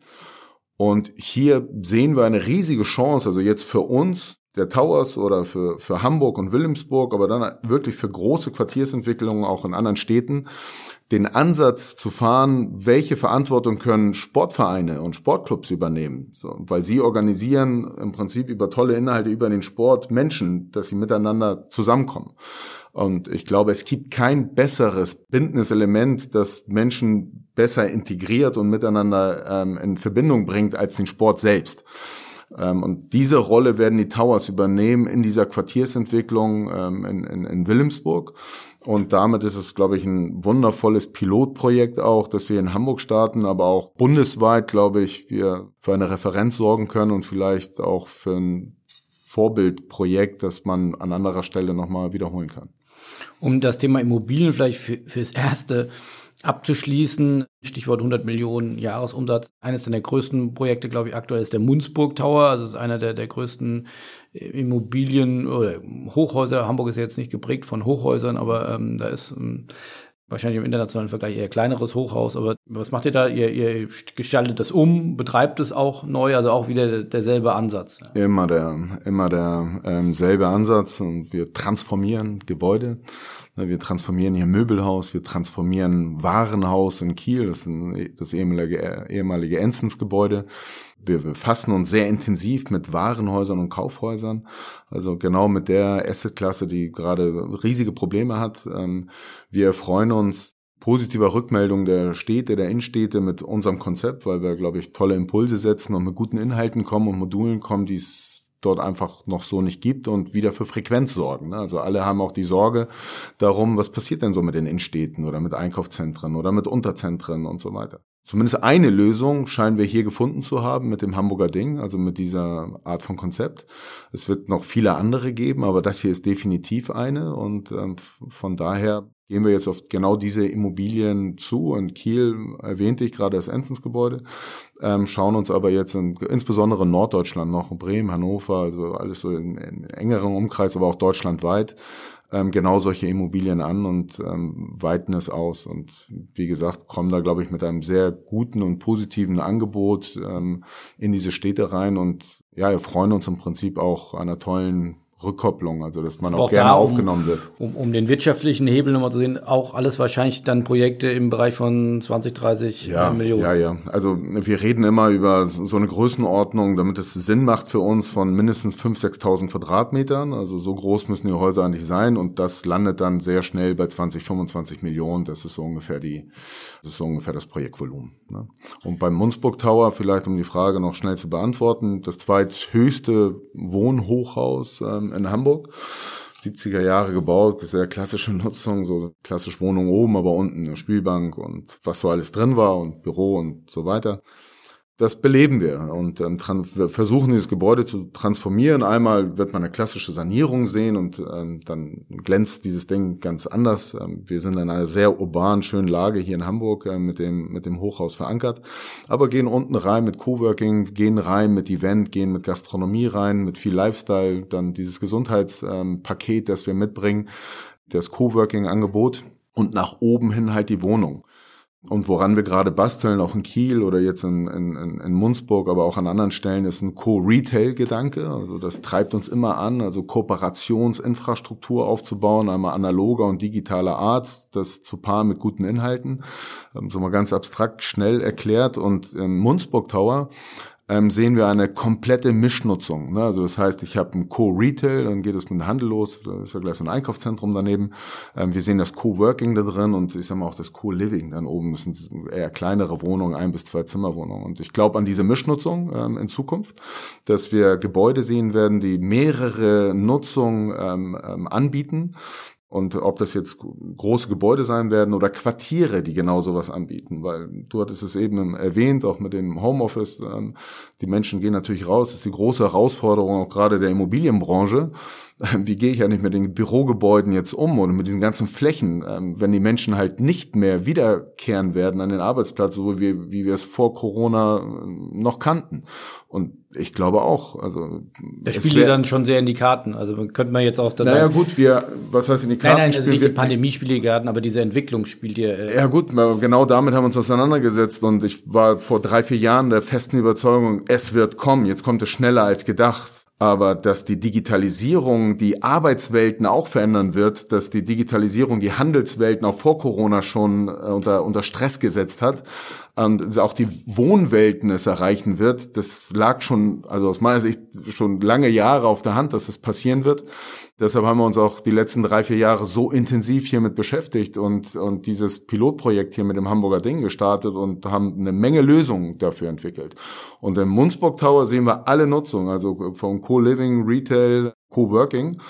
Und ich glaube, das sind nämlich auch Lösungsansätze. Wenn ich morgen von zu Hause arbeiten kann und werde und will, ist immer noch die Fragestellung, kann ich das eigentlich immer auf der Obstkiste in der Küche machen? Und dann kommen auch noch so ein paar Regulierungsthematiken auf uns zu, wahrscheinlich in Zukunft, die jetzt Corona-bedingt erstmal nicht ganz so ähm, ernst angeschaut werden, weil es nicht geht, aber die kommen.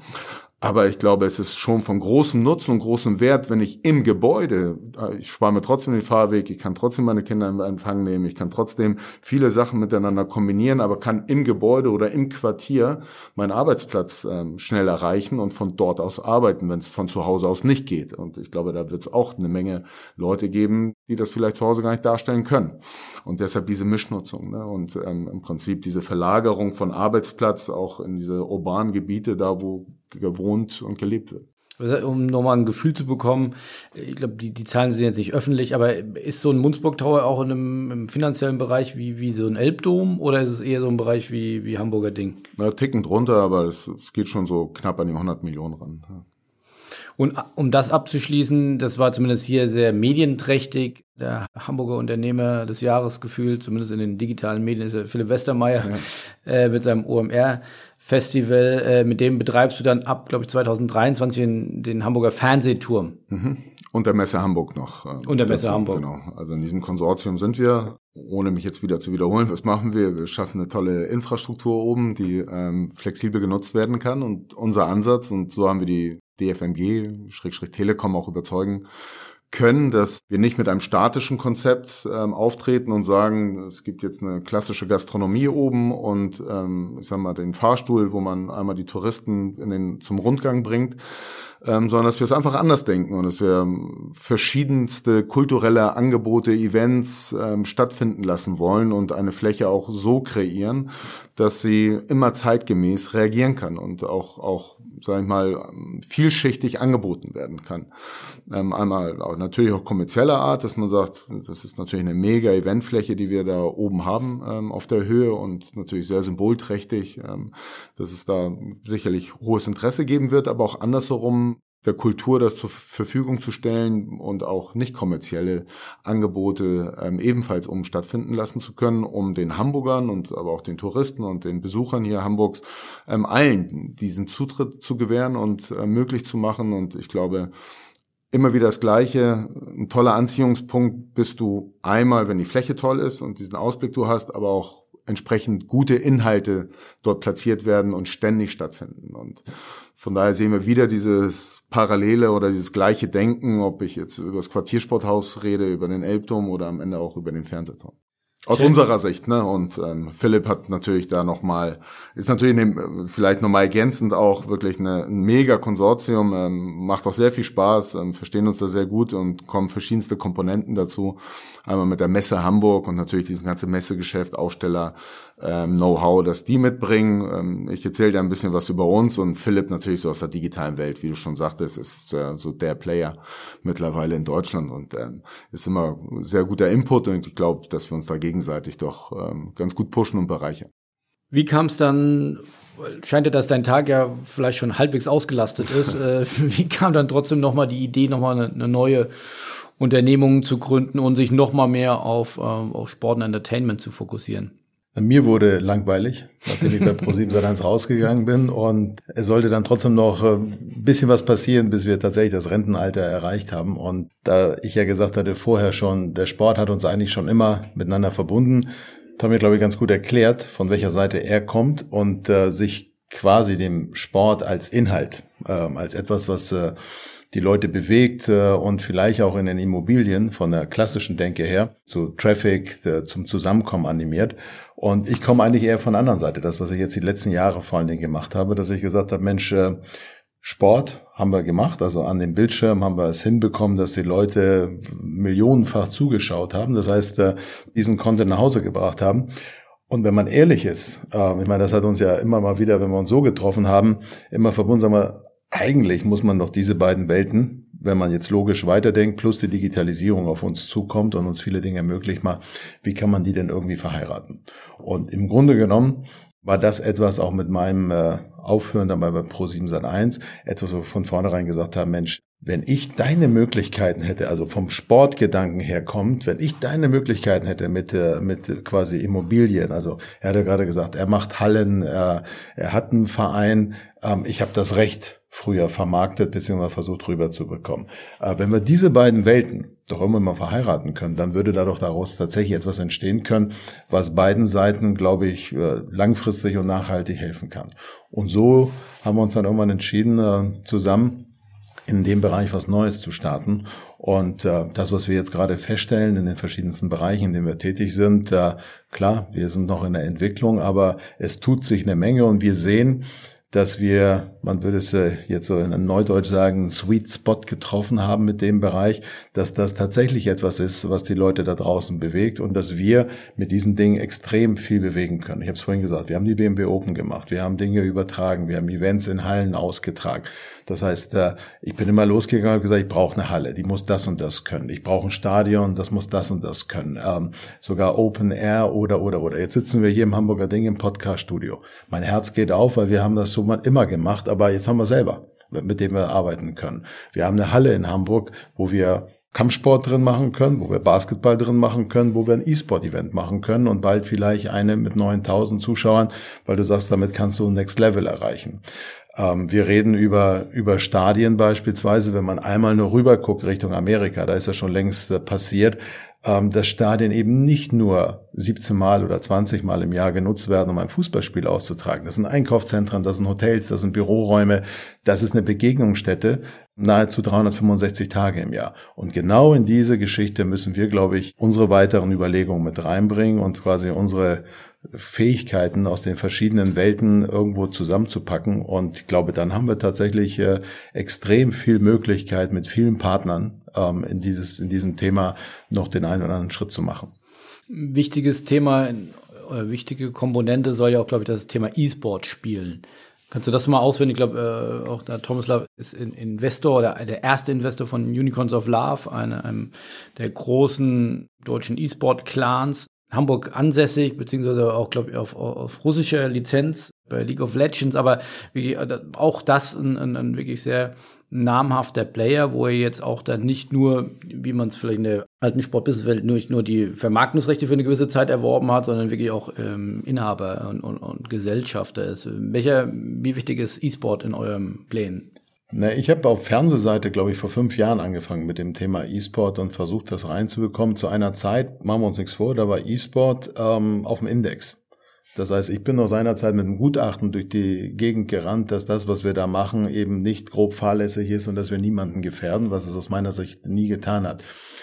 Dass wir das heute nicht mehr müssen, äh, liegt einfach daran, dass es eine Massenbewegung geworden ist und dass wir jetzt nicht nur über Shooter-Spiele reden und das in eine Ecke gerückt wird, äh, die schon fast kriminalisiert wird, sondern dass man erkannt hat, ähm, heutzutage äh, reden wir nicht nur über den 15-Jährigen, der spielt, sondern natürlich auch über Menschen, die in unserem Alter sind und mit ihren Kindern FIFA zocken oder Fortnite spielen oder was auch immer. Das heißt, wir haben hier etwas, was eine absolute Massenbewegung ist. Das heißt, wahrscheinlich hat mehr als die Hälfte der Deutschen mehr als jede andere Sportart, ähm, irgendwann mal E-Sports betrieben. Ob wir das Ding jetzt E-Sports nennen, professionalisiert oder Gaming oder Casual Gaming, sei mal dahingestellt. Aber im Grunde genommen geht es um denselben Mechanismus.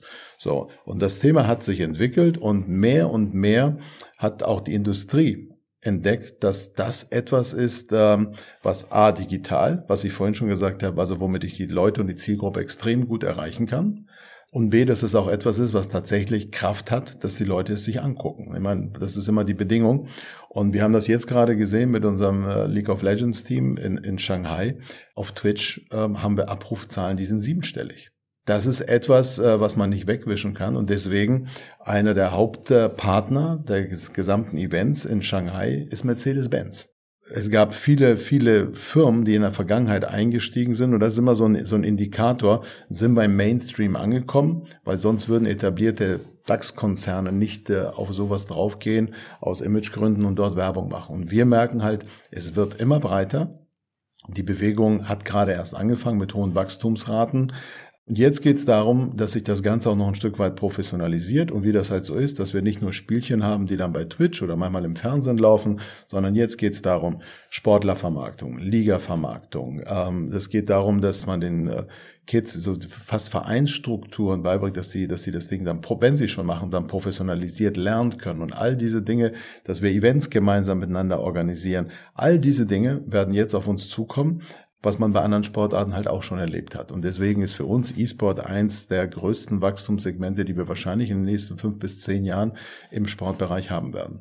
Ihr habt ja sehr prominente Investoren auch gewinnen können mit äh, deinem ehemaligen Chef Thomas Ebeling und Johannes Huth ist äh, der Europachef von KKR. Die werden von vielen wahrscheinlich angesprochen. Warum investieren die bei euch? Ist da entweder so eine tolle Geschichte und oder wo ist jetzt der große Investitionsbedarf, den ihr äh, da anschieben wollt? Hätten wir diesen Podcast schon vorher gemacht, dann hätte ich nur den Podcast vorgespielt und dann wäre das Gespräch deutlich einfacher gelaufen, im Gespräch mit den beiden. Ich glaube tatsächlich auch in der Diskussion. Also wir haben es nicht anders besprochen als das, was wir jetzt gerade tun. Ich glaube, wir haben beide ähm, von unserer Vita her über die letzten Jahre durchaus das eine oder andere gemacht, das auch äh, glaubwürdig vermittelt, dass wir in Zukunft halbwegs wissen, was wir tun. Ich glaube, das ist die erste Bedingung. Und die zweite Geschichte ist äh, tatsächlich die Themen, über die wir reden. Also wir glauben, dass jetzt Corona ist vielleicht so, so, so, so, ein, so ein kleiner Keil, der reingetrieben wird, aber auf dem Thema Wachstumsfahrt wird sich das nicht verändern. Die Leute wollen Sport, sie wollen Entertainment. Wir begreifen Sport, so gern wir Sport auch machen, ähm, natürlich auch ergebnisgetrieben, aber am Ende muss man Sport tatsächlich sehen, was es ist. Es ist Entertainment. Es kämpft schon seit Jahren um dein Freizeitbudget, sowohl finanzieller Natur, nämlich gehe ich ins Stadion und zahle für ein Ticket beim HSV oder bei den Bayern Summe X, dann kann ich halt weniger ins Kino gehen. Ähm, das ist halt einfach so bei begrenzten Budgets. Und gleichzeitig ähm, durch dieses riesige Angebot, das ich über Fernsehen, Internet, OTT im Moment habe, konkurriert es dann am Ende, wenn ich jetzt vielleicht zwei Fußballspiele oder Basketball und Fußballspiel angucke, Gucke ich abends noch den Tatort oder Babylon Berlin? Weiß ich nicht. Also das heißt, auch da in meinem, meinem Freizeitbudget äh, bin ich unterwegs. Wir beide, glaube ich, da sind wir uns einig. Sport, und wenn man es vor allen Dingen richtig macht, ist Entertainment. So, und als solches versuchen wir jetzt quasi Produkte zu definieren, über die wir reden, und diese vielleicht mit weniger Barrieren und direkter den, ich nenne sie mal bewusst Konsumenten und nicht nur Zuschauern, zukommen zu lassen. Und ich glaube, das sind so die Geschichten plus die Trends, die wir halt aufgreifen, über die wir reden. Also klar, wir reden bei uns über Fußball, wir reden über E-Sports ähm, als großes Thema. Wir haben Basketball gehabt am, am Anfang. Das sind so Dinge, auf die wir setzen, Trendsportarten beziehungsweise große Sportarten. Und wir sind mal in Deutschland, da ist, haben wir immer schon gesagt, die ersten drei äh, Plätze für Top-Sportarten ist nun mal Fußball. Und danach gucken wir weiter. Ähm, darauf setzen wir und versuchen eben Konzepte da drumherum zu basteln. Wie groß kann und soll das werden? Wir haben da, wir haben da kein Ziel. Also, du hast ja gesehen, es sind ja viele Dinge jetzt parallel entstanden, die, die hat es gar nicht gegeben. Also, wir sind jetzt seit dem ersten, dritten formal, seitdem ich raus bin, bei Pro7 Sat 1, langsam haben wir angefangen, das Thema zu machen. Hätte vielleicht auch unter anderen Gegebenheiten ein bisschen schneller gehen können, alles. Wir haben uns da kein Limit gesetzt. Ähm, hast selber gesagt, der Tag hat 24 Stunden. Da müssen wir uns ein bisschen in diesem Rahmen bewegen. Aber wir merken einfach, ähm, dass wir, glaube ich, ähm, ohne dass wir viel Werbung machen, mit Leuten, mit einem Netzwerk zu tun haben, die durchaus auch die Chance in diesem Bereich entdecken und sagen, Mensch, äh, das glaube ich, das sind auch Ideen, die würden auch für uns in Frage kommen und wir sind offen, das Ding eben auch nicht nur auf unsere Sportarten oder auf unser Gebiet zu beschränken, die wir heute haben, sondern zu sagen, was kann man denn darüber hinaus machen? Was kann man denn noch Neues denken? In welche Richtung kann man sich noch weiterentwickeln? By the way, so wie wir es eigentlich die letzten Jahre jeder für sich genommen in seinem Bereich auch getan haben. Und daraus ist beispielsweise bei Tommy ist hier das Hamburger Ding entstanden, dieses Konzept. Ich weiß, als ich das erste Mal hier drin war, da gab es kein Corona und ich fand das damals, wie gesagt, das ist wirklich, und wir sind kritisch miteinander, ohne Zweifel. Es ist nicht so, dass wir uns gegenseitig beweihräuchern die ganze Zeit. Da sind wir schon kritisch genug, aber als ich das hier gesehen habe, gesagt, wow, das ist, du weißt ganz genau, als wir hier das erste Mal reingerannt sind, habe ich gesagt, das ist wirklich gut und nicht nur wegen des Fitnessstudios, diese Art von Konzept und ähm, das wird weitergehen. Das gleiche könnte ich auf der anderen Seite sagen, wir haben vor sieben, acht Jahren bei Pro7 Sat1 nachts den Super Bowl übertragen. Das war's. Mehr gab es zu dem ganzen Thema Football nicht. Da, und jetzt hat Football einen, einen, einen Lauf genommen. Das hat es wahrscheinlich in der Nachkriegsgeschichte im Sport nicht mehr gegeben, dass du gegen das Dschungelcamp zweistellige Marktanteile am Sonntagabend holen kannst. So, diese Dinge, das, äh, ob uns das nochmal gelingt, weiß ich nicht, aber das sind so Themen, um die wir uns kümmern wollen und wie soll ich sagen, Themen auch neu zu entdecken, die es so in der Form nicht gegeben hat, aber eben ähm, wie soll ich sagen, mit neuen Begleitumständen, wie, das, wie dem Thema Digitalisierung, wie einem neuen Denken im Bereich Entertainment und wie man Sport aufarbeiten kann. Das Thema E-Sport dann äh, bei der SEH war ja dann wahrscheinlich auch dann durch das Wirken von euch beiden dann wahrscheinlich auch nicht ohne einen Immobiliengedanken auch wieder zu denken. Äh, so ist jetzt der Plan, das äh, nichts weniger als das größte E-Sport-Hotel der Welt, äh, habe ich jetzt so zumindest in der Presse gelesen. Was hat es damit auf sich? Ich glaube, im Hamburger Osten soll es entstehen, unter anderem als Host dann für die Unicorns of Love, die aktuell noch in Berlin, glaube ich, sitzen, die wieder zurückkommen sollen äh, nach Hamburg. Aber was hat es damit auf sich? Europas. Europas. Ja, ja, ja. Erstmal klein. klein. Ja, die Welt ist dann 21. Genau, ne? erstmal kleine Brötchen backen. Immer wieder das Gleiche. Ne? Also wie kann ich die, eine, eine Community, die da ist, auch mal verorten? Und ich finde es hochinteressant. Also ich beschäftige mich jetzt, sagen wir mal, die letzten 18 Monate wirklich intensiver mit, mit, der, mit der E-Sport- und Gaming-Szene. Und wenn man sich anschaut, wie groß diese Community ist, wie viele Interessierte es gibt, ne? also es sind irgendwie ähm, 75 Prozent der 16- bis 29-Jährigen haben Bezug zum Gaming. Ne, Das ist schon eine ziemlich hohe Zahl und ich glaube, selbst ähm, über, über alle Altersgruppen hinweg liegen wir bei 50, 60 Prozent. Das sind ja Wahnsinnswerte. Und siehst du irgendwo eine Verortung? Das findet alles digital statt.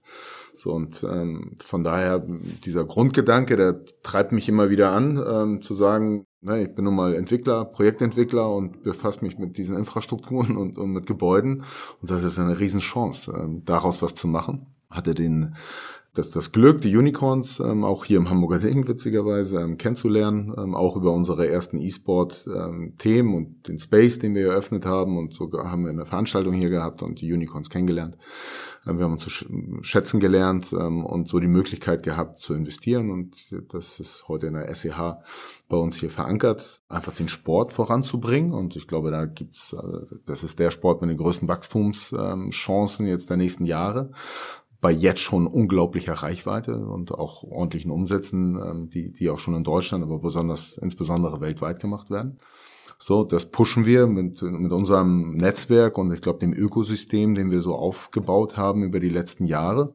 Und andersherum dann die Idee, okay, was können wir mit diesen Inhalten wieder machen. Und ähm, so ergab sich auch ein ganz äh, wirklich ein schöner Umstand, ähm, dass die Unicorns kommen aus Hamburg-Bergedorf und um es genau zu sagen, in Klammer Nettelnburg.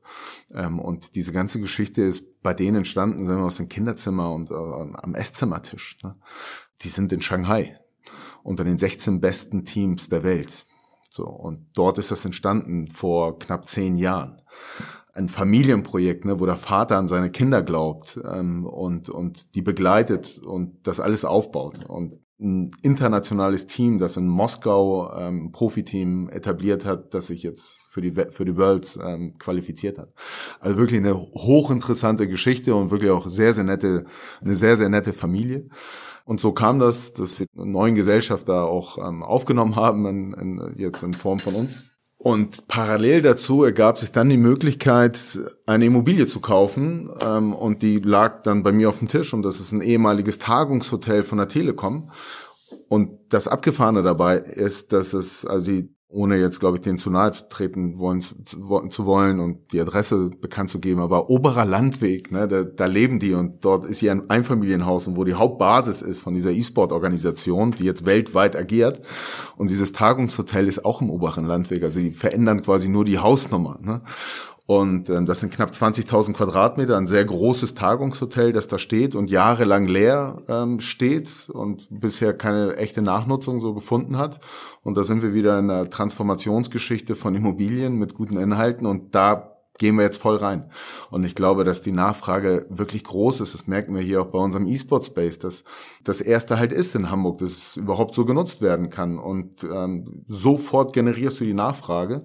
Und in, in Bergedorf beziehungsweise Nettelnburg wollen wir das halt in groß spielen. Und was werden wir da sehen? Drei Bereiche. Also der erste Bereich, den man sofort vor Augen hat, man spielt dort, man, man zockt. Aber ganz erweitert auch wirklich Gaming, also nicht nur E-Sport, sondern Gaming, auch mit Virtual Reality, mit Sim Racing, also dass wir auch wirklich eine breite Zielgruppe erwischen, was das Spielen betrifft. Du erwähntest es, also das, das größte Gaming-Haus Europas, aber es wird dann auch das größte E-Sport ähm, oder Gaming-Hotel sein Europas, weil in diesem Konstrukt da ist halt ein großes Hotel drin. So in der Art, in der Größenordnung gibt es nicht in Europa und ähm, von daher ist es, glaube ich, ein ganz spannendes ähm, Hotelkonzept, das wir dann in Hamburg wiederfinden werden. Und der dritte Strang, den wir dann finden, und äh, wir haben es eben gerade erläutert, es ist halt eine Branche, wo, wo hohe Umsätze heute schon gemacht werden, ähm, wo viele Arbeitsplätze entstehen und Jelko sagte das eben gerade, wo auch die DAX-Unternehmen sich ja nun sehr intensiv damit beschäftigen und sagen, auch wir wollen dort stattfinden. Das heißt, aus wirtschaftlichen Gesichtspunkten ist das hochinteressant anzusiedeln. Und wir wollen ein, ein Education und, und ein Business Part in diesem Komplex ebenfalls abbilden, um einfach diese Themen dort zu platzieren und dort Brücken aufzubauen in die Branche, was wir in Hamburg so in der Art nicht sehen, nicht wiederfinden. Und ich glaube auch da, was die Wirtschaft äh, betrifft und was so auch, auch die politische Überzeugung betrifft mittlerweile, glaube ich, einen neuen Impuls setzen und für einen Mehrwert hier sorgen, auch in der Stadt Hamburg, dass es so etwas gibt und so ein Hotspot dann hier aufgebaut wird in Hamburg. Aber es ist dann nicht ein klassisches Hotel, wie ich mir das dann vorstelle, im Sinne von, da übernachten dann die E-Sportler und können auch ein bisschen auf ihren Zimmern oder unten in der Lobby zocken. Oder, oder ist das schon der Haupttreiber des Betriebs dann auch? Oder? Nö, ist schon wirklich ein, mit über 200 Zimmern auch schon ein großes Hotel. Und das heißt, wir wollen natürlich diejenigen, die dort verweilen, ähm, einladen, da zu sein. Es werden abgespacede Zimmer auch, ähm, die man dort wiederfindet. Man kann im Gebäude, im Komplex natürlich dann spielen und da sein und egal zu welcher Tageszeit dann auch schlafen gehen. Ähm, das, das verrückt sich ja auch so ein bisschen. Aber wir wollen natürlich auch den Touristen ansprechen, der nach Hamburg kommt ähm, und dort nächtigt, weil er sagt, witziges Konzept. Ähm, ich ich ähm, schlaf dort und dann ist die S-Bahn direkt vor der Tür und ich bin 20 Minuten später am, am Hamburg Hauptbahnhof. Ne? Also von der Lage her finden wir es dann immer noch auch ähm, sehr interessant. Einzigartiges Konzept und von daher auch, auch da wieder eine breitere Zielgruppe, die man anspricht.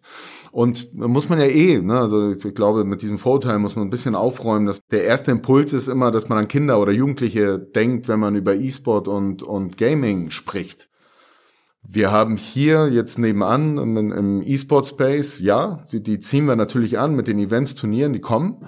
Aber wir haben eine Vereinbarung unterschrieben oder, oder, oder abgeschlossen mit der, mit den Helios-Kliniken, mit der, mit der Endo-Reha-Klinik hier gegenüber und wollen Angebote für Senioren darstellen und genau, was ich eben sagte, mal Brücken aufbauen und den Zugang zum Gaming einfach auch darzustellen. Und ich glaube, gerade Senioren, ähm, haben ja über die digitale Welt neue Möglichkeiten und wirklich einen hohen Mehrwert, ähm, den sie sich in ihren Alltag holen können.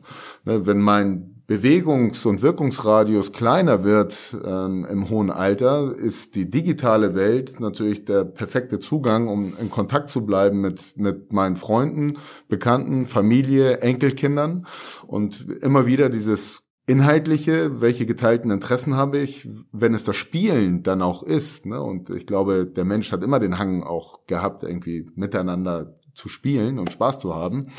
wenn ich das allen zeige, wie es geht, also gerade insbesondere heute noch, irgendwann wird es wahrscheinlich völlig normal sein, ähm, glaube ich, kann ich meinen Alltag auch gerade im hohen Alter nochmal viel qualitativ schöner und hochwertiger darstellen, als es vielleicht so in der Vergangenheit war mit ja, für Gaming. viele Senioren sind ja auch so Einsamkeit ein großes Thema. Ja, klar. Und, Na, Logo. Also ich finde ganz spannend, ich war bei der TSG Hoffenheim, die sind ja auch da sehr im Digitalbereich, auch Innovationsführer in gewissen Bereichen und die nutzen auch E-Gaming oder Gaming und E-Sport, um ihre, auch von den Top-Spielern, die Exekutionsfähigkeit zu schulen, dass sie sagen, peripheres Sehen oder schnellere Entscheidungen treffen. Also auch da, dass das wirklich in den Trainingsalltag von Spitzensportler Einzug hält.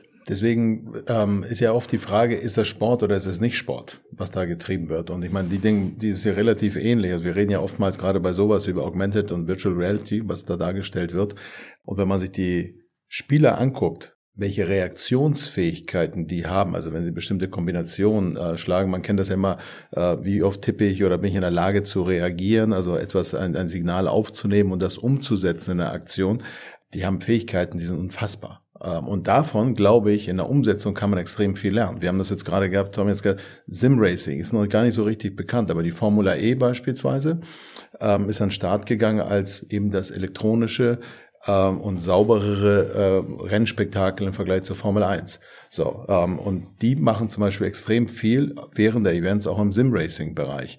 Diese Geräte im Sim-Racing die Sportler, also die, die Profisportler, die auch in der richtigen Waage sitzen, die trainieren genau so auf diese Art und Weise ihre Skills, ihre Reaktionsfähigkeit, fast unter mittlerweile, weil es eben digital möglich ist, unter realen Bedingungen, die Stadtkurse, die sie fahren. Das ist fast wie so ein Flugsimulator. Und so rücken die Welten peu à peu zusammen, ohne dass wir es tatsächlich merken. Und genau solche Dinge, dann hat ein Profifußballer dann doch sehr, sehr viel schneller etwas zu tun mit dem Gaming oder im E-Sport, als wir alle gemeinen glauben.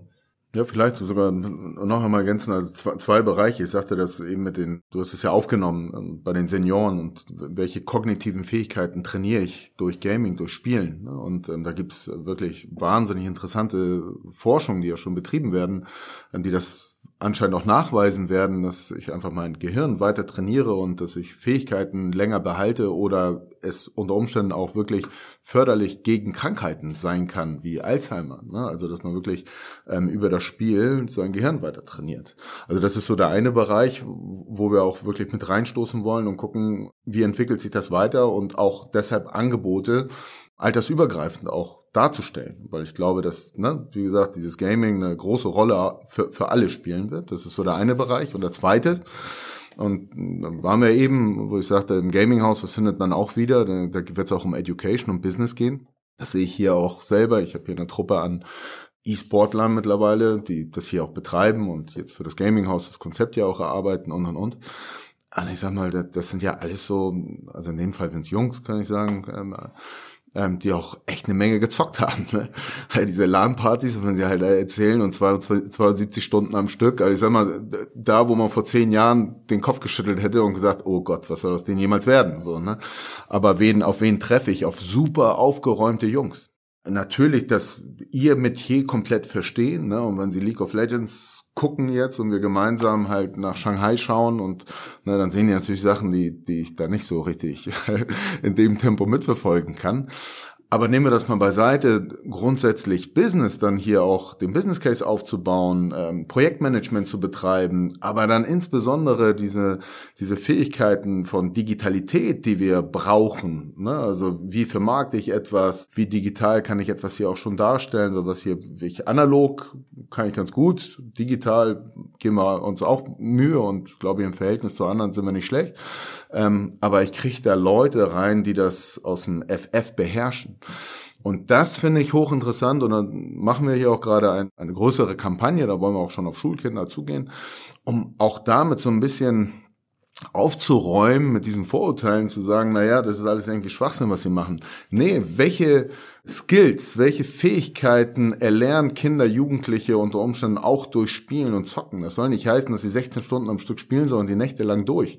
Aber die Frage ist, erarbeite ich mir auch Fähigkeiten durch diese Spiele, ähm, die ich sehr gut später für meinen Job und in, meinen, in meinem Berufen halt auch einsetzen kann. Und wie interessant ist das eigentlich auch für die Branchen an sich? Wir stehen alle vor so einem riesigen Transformationsprozess. Ne? Die Digitalität wird nirgendwo Halt machen und ich glaube, in den nächsten Jahren kommen mega Herausforderungen auf uns zu. Und sind das nicht genau die, die wir brauchen? Die das mit der Muttermilch aufgenommen haben, diese Digitalität. Ne? Und ähm, es einfach leben tagtäglich. Und da sind wir gerade über so einen Innovationsausschuss hier in, in, in Hamburg, in dem ich drin bin, auch dabei, so ein Format zu finden und diese, diese Schnittstellen mal aufzudecken, uns genau anzuschauen, welche Skills gibt es. Gibt es sogar Bildungsinhalte, die man in Spielen verankern kann, die ich dann in der Wirtschaft sehr gut gebrauchen kann später. Auch hier dann die Randnotiz, also auch das war zu lesen, glaube ich, das ist ein Investitionsvolumen von um die 50 Millionen Euro, dieses Gaming-Haus. Genau.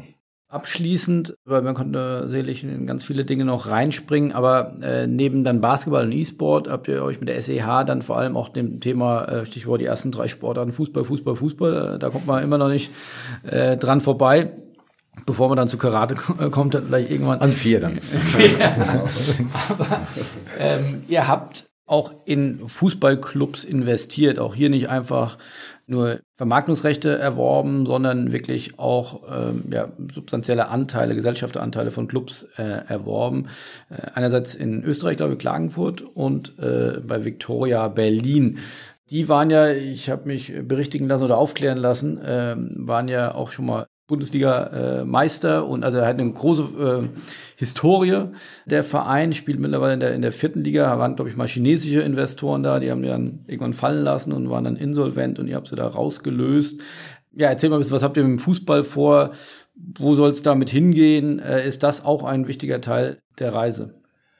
Ähm, vielleicht vorweg noch, Fußball ist, deswegen habe ich ja gesagt, eins, zwei, drei, das ist des Deutschen nun mal Lieblingssportart und hat in den letzten, ich habe mir mal die Statistik angeguckt, in den letzten 20 Jahren ein durchschnittliches jährliches Wachstum von fast 13 Prozent gehabt. Einfach über die Zeit hinweg in, in Summe, was mit Fußball tatsächlich umgesetzt wird und verdient wird. Das heißt, das ist schon ein sehr, sehr wichtiges Business-Thema, mit dem wir uns beschäftigen können. Eben nicht nur das Spiel meines Lieblingsvereins am Samstag, wenn es darum geht, ähm, werde ich Fünfter oder Vierter oder werde ich Meister. Also unabhängig davon. Das macht dieses, macht dieses Gebiet, sich damit zu beschäftigen, glaube ich, aus Sport-Business-Gesichtspunkten durchaus Sinn. Wir beide haben uns damals angeguckt als Beispiel Berlin. Ja, hat bewegte kurzfristige Vergangenheit tatsächlich gehabt, aber manchmal sind ja so negative Entwicklungen dann eben auch die Chance, äh, die sich für jemand anderen bieten, da reinzugehen. Und äh, Victoria Berlin ist eine der ältesten Teams tatsächlich, die wir in Deutschland haben. Das war der erste deutsche Fußballmeister seiner Zeit. Zweimal deutscher Meister in Summe gewesen. Und es ist immer noch, obwohl in Berlin und ein Verein in der vierten Liga, der Verein, der die meisten Fußball spielenden Mitglieder hat. Also mehr als Bayern München, mehr als Borussia Dortmund. Also da sind wir schon mal in der Pole. Das hilft. Und äh, was wirklich schön ist, Tommy hat vorhin über die Hamburg Towers geredet als Sozialprojekt. Jetzt mal unabhängig von allem. Äh, vor einem Monat hatten wir 28 Nationen die von dem Vierjährigen, der im äh, Feriencamp da mitspielt, bis eben zur ersten Mannschaft spielen. 28 Nationen, die wir da in Berlin versammeln und die tagtäglich zusammen Fußball spielen. Also ist ein tolles Projekt, unabhängig von allem, also wo Menschen zusammenkommen, unterschiedlichster Hautfarbe, Couleur, Nationalitäten und dort versuchen etwas aufzubauen. Im Bereich der, der Junioren und Jugend ist uns, glaube ich, schon in sehr, sehr kurzer Zeit echt eine Menge gelungen. Also im letzten Jahr, ähm, in dem wir das hatten, äh, sind wir mit der U17 und der U19 schon in die Bundesliga aufgestiegen und haben jetzt dieses Wochenende, ist tatsächlich eine witzige Begebenheit, haben ein absolutes Spitzenspiel gegen einen Namen, den man so auch kennt aus dem Profifußball, gegen Werder Bremen. Das kleine Viktoria in der U17 spielt gegen Werder Bremen und wir haben ein Spitzenspiel. Äh, beide sind wir mit neun Punkten noch ungeschlagen. Das wird halt auf jeden Fall spannend werden.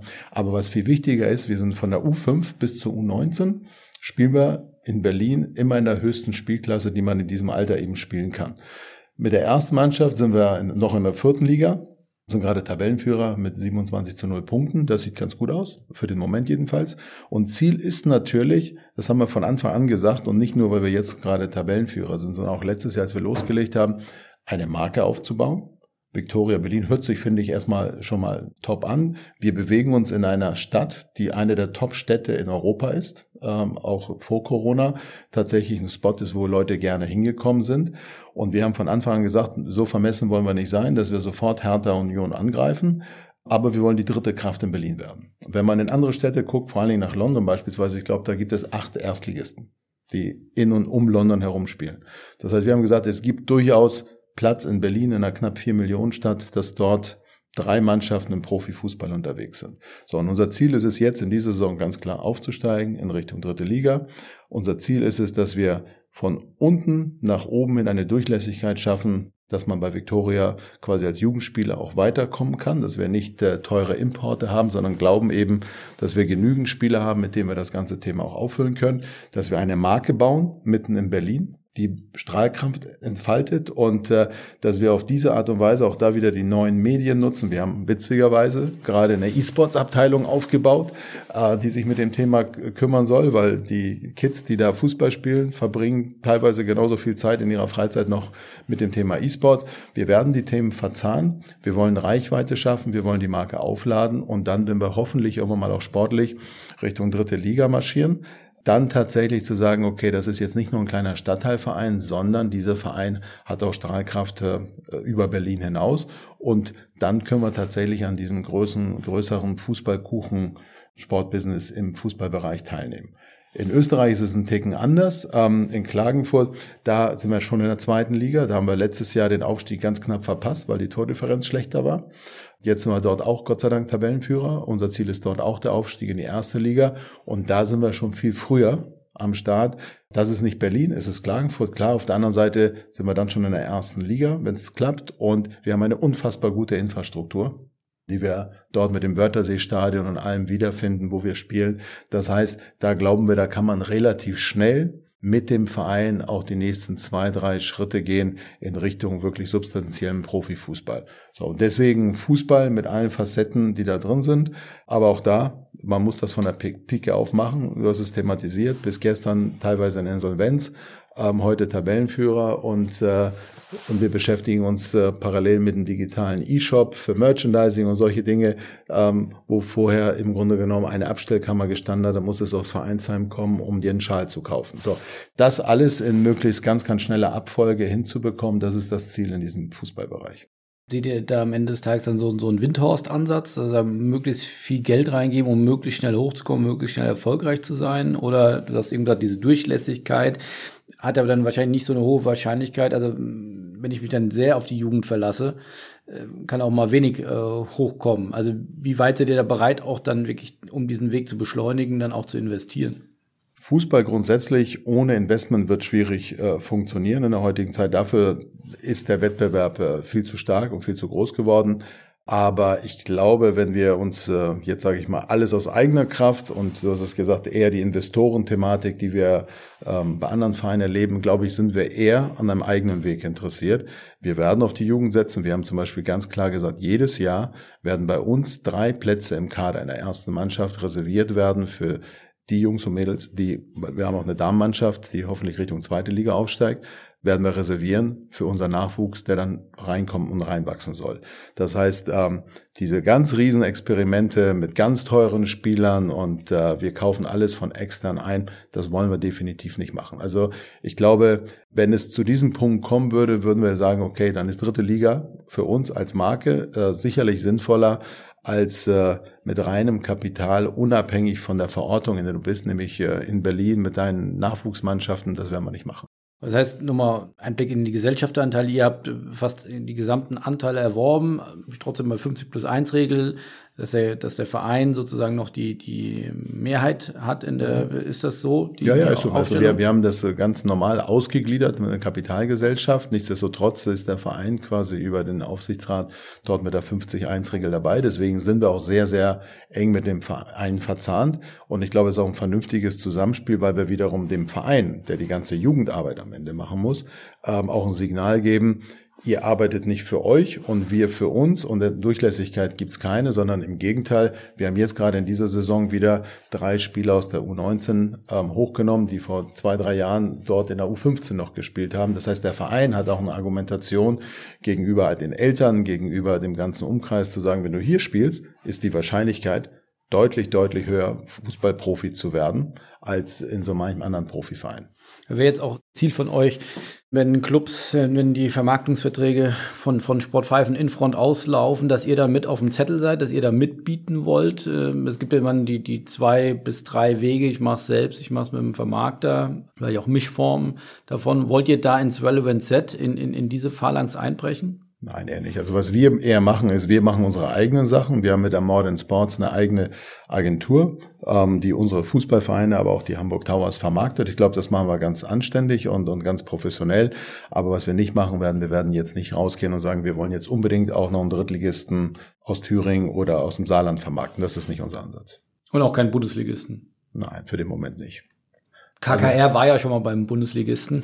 Also KKR kann das ja auch in Zukunft machen. ähm, aber ich glaube, wir haben so viel tolle und, und schöne Projekte ähm, aus uns selbst heraus, ähm, dass wir jetzt nicht unbedingt äh, in dieses Thema mit einsteigen müssen. Da gibt es schon größere Player, die das auch machen. Eine Sache will ich doch nochmal ansprechen, also will ich euch nicht ganz aus dem, aus dem Studio lassen, äh, weil du hast eben gesagt, äh, Celko, dir ist da kurzfristig mal langweilig geworden. Also bei, bei Tomslav habe ich da keine, keine Bedenken. Aber äh, nichtsdestotrotz ist ja das, über das, was wir alles jetzt hier gesprochen haben, nicht alles, was ihr tut, sondern Stichwort Edeloptics. Und bei dir ist, glaube ich, noch eine Produktionsfirma.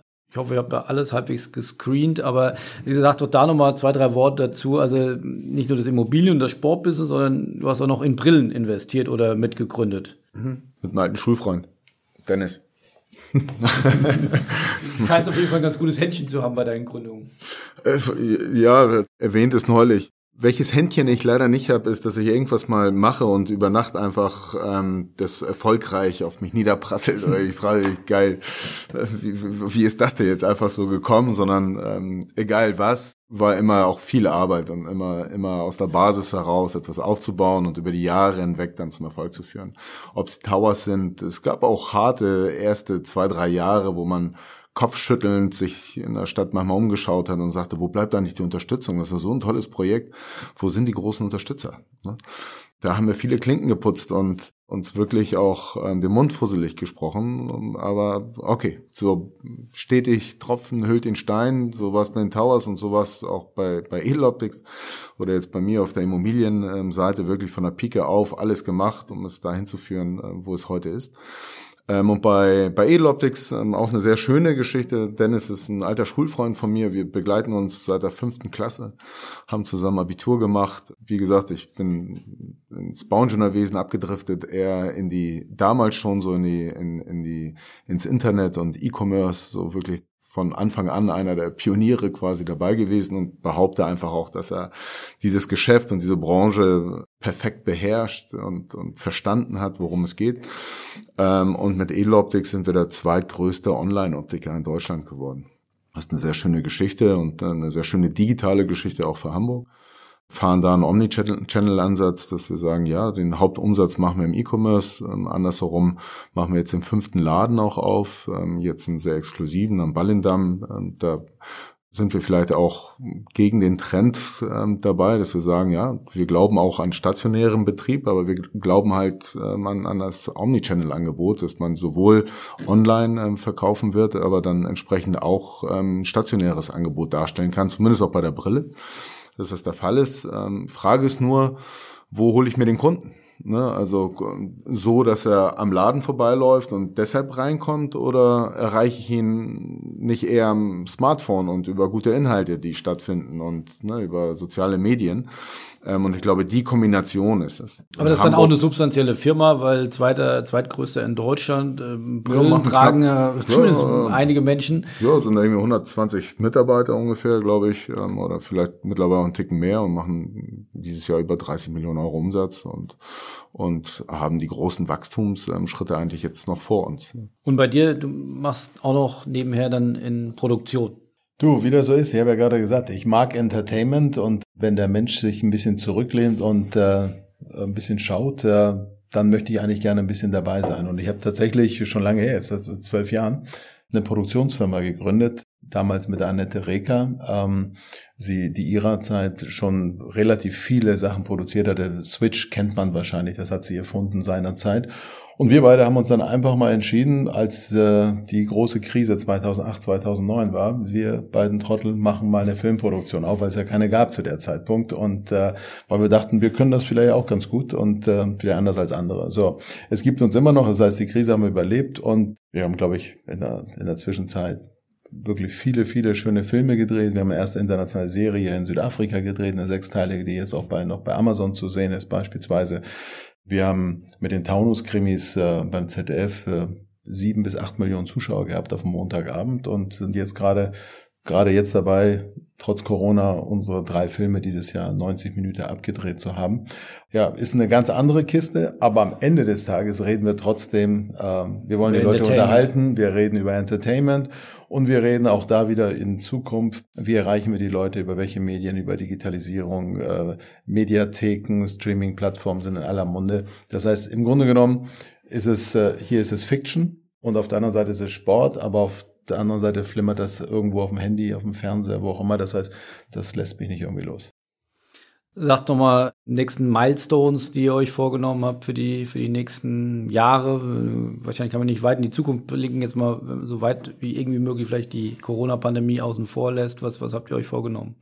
fangen wir bei Edeloptics an, da hatten wir eben aufgehört. Ich glaube, da haben wir riesige Chancen wirklich, ähm, sehr viel Wachstum darzustellen. Ähm, ich glaube, dass wir ein sehr gutes Konzept haben und sich auch die dieser Optikermarkt und diese Branche stark verändern wird. Es ist auch einer der letzten, so gefühlt, ähm, oder eine der letzten Branchen, die, die auch die Digitalität so stark verändern wird. Und ich glaube, das steht bevor und wir haben eine, glaube ich, mega Basis aufgebaut und da sehr erfolgreich den Weg weiter zu beschreiten. Und was die Immobilie betrifft, so womit ich mich jetzt tagtäglich am, am allermeisten äh, beschäftige, ist, da ist so für mich klares Ziel, ich will einer derjenigen sein, die diese Arbeits- und Wohnwelten und auch Handelswelten ähm, mit verändert und ähm, Produkte wie dieses Hamburger Ding auch A auf den Markt bringt und ähm, erfolgreich auf den Markt bringt, ähm, Lösung findet für Gebäude, wo es keine Nachnutzung gibt ne, und ähm, Impulse setzen in Innenstädten oder in solchen Unterzentren, wo Verödung einfach die, die große Gefahr ist. Und das lesen wir ja auch jeden Tag in der Zeitung und dafür Lösungen zu finden. Das ist so für mich der Ansatz und das ähm, treibt mich insbesondere an,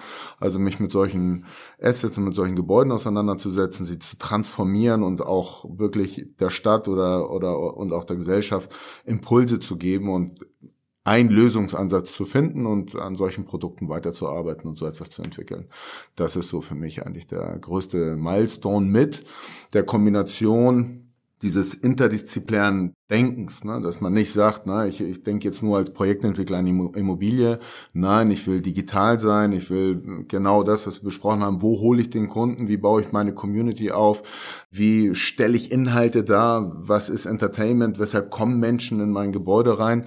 Und ähm, diese Durchlässigkeit hatten wir eben aus dem sportlichen Bereich, ich will Durchlässigkeit in dieser in, in diesen horizontalen Denken, dass man ne, in seinen Verticals zwar arbeitet und trotzdem trotzdem voneinander lernt und wir immer auch mit dem, mit einem großen Auge Richtung Sport, Entertainment schauen, wie machen wir es denn dort? Wie bauen wir denn dort eine Community auf? Warum soll ich nicht diesen Wissenstransfer ähm, zu mir in die Immobilienbranche bringen und dort die Synergien auch suchen und finden um auch zu lernen. Ne? Und andersherum meine Infrastrukturmöglichkeiten äh, und Fähigkeiten in die Vereine reinzubringen. Über die Towers haben wir gesprochen. Das nächste Projekt steht an mit Victoria Berlin. Im Prinzip was sehr ähnliches zu machen, ähm, weil der Bedarf wieder groß ist und auch dort diese schöne Win-Win-Situation äh, herzustellen. Der Verein hat ähm, auf einmal eine nachhaltige Basis, um ganz langfristig richtig ordentlich arbeiten zu können. Ähm, und andersherum bringen wir in den Stadtteil diese Vereinsarbeit rein, wo wir ein tolles Angebot kreieren und das altersübergreifend, ähm, wo sich dann der Bezirk auch freut und sagt, schön, dass es so einen Player gibt. Neben den ganzen sportlichen Elementen ähm, freuen wir uns, dass halt auch an den Breitensport und, und an, an jedermann gedacht wird. Und bei den Towers haben wir es geschafft, diesen Leuchtturm aufzubauen und in der Breite zu agieren. Und das ist für uns, glaube ich, auch so Vorbildcharakter ist, in den anderen Vereinen genauso zu leben. Jacob, ja. bei dir dann doch irgendwann die die Sport 5 angreifen. Ach was, ach was, ach was, nein. Wir arbeiten ja mit allen im Grunde genommen zusammen. Das habe ich in der Vergangenheit auch immer getan. Man muss nicht immer andere verdrängen. Ich glaube, der Kuchen ist groß genug, gerade und die Herausforderungen, die sich hier äh, bieten.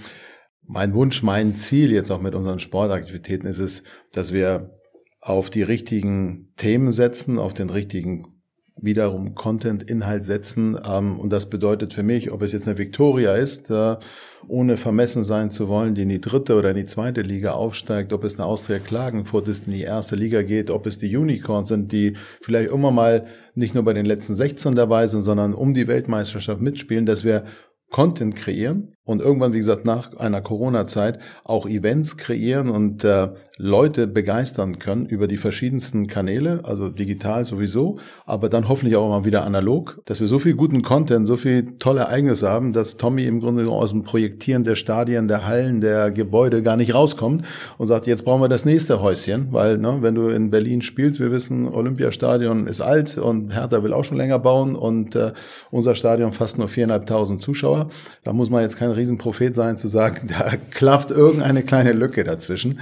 Wir müssen da was machen. Also das ist tatsächlich so ein Stück weit, äh, jetzt mal ganz kurz zusammengefasstes Ziel von diesem Thema und äh, was wir da vorhaben. Plus natürlich, das muss unser Ding sein, Edeloptics gab es nicht vor ein paar Jahren. Das war eine Idee. unsere Thematik, die wir hier machen, auch nicht Hamburger Ding ist neu entstanden. Das heißt, was können wir beide oder auch mit unseren Teams, die wir hier im Hintergrund haben, was können wir vielleicht in den nächsten zwei, drei Jahren machen, die nicht so offensichtlich sind? Also klar, im Fußballverein gibt es ganz viele, die sagen, ich schaffe das auch in die zweite Liga. Und dann sagen viele, ja, ja, okay, die Nächsten, die das versuchen. Ähm, Klar, den Ansatz haben wir trotzdem. Wir wollen gewinnen, ohne Zweifel. Aber vielleicht noch mal etwas, noch eine größere Herausforderung zu sagen, entdecken wir vielleicht noch etwas, was es heute gar nicht so gibt. Ähm, eine neue Sportart, irgendetwas, wo wir sagen können, das bauen wir noch mal auf und dann spielen wir die komplette Klaviatur durch, über die wir jetzt die letzten Minuten gesprochen haben. Super, dann ganz herzlichen Dank. Äh, wahnsinnige Reise von euch beiden, finde ich. Und äh, großes Privileg für mich, nicht nur der Erste sein, der mit dir einen Podcast führt, sondern auch, glaube ich, der Erste, der euch beide im Interview ähm, hat. Also insofern doppelte Premiere. Insofern ganz herzlichen Dank für die Zeit, für die tiefen Einblicke. Ganz viel Erfolg. Und äh, ich habe ja am Anfang gesagt, die, die sich das angehört haben, die werden sich den Namen auf jeden Fall notieren oder diese Unternehmung notieren. Und ich glaube, da müssen wir auf jeden Fall dranbleiben. Äh, insofern ganz herzlichen Dank. Vielen Dank. Danke dir. Danke fürs Kommen. Absolut.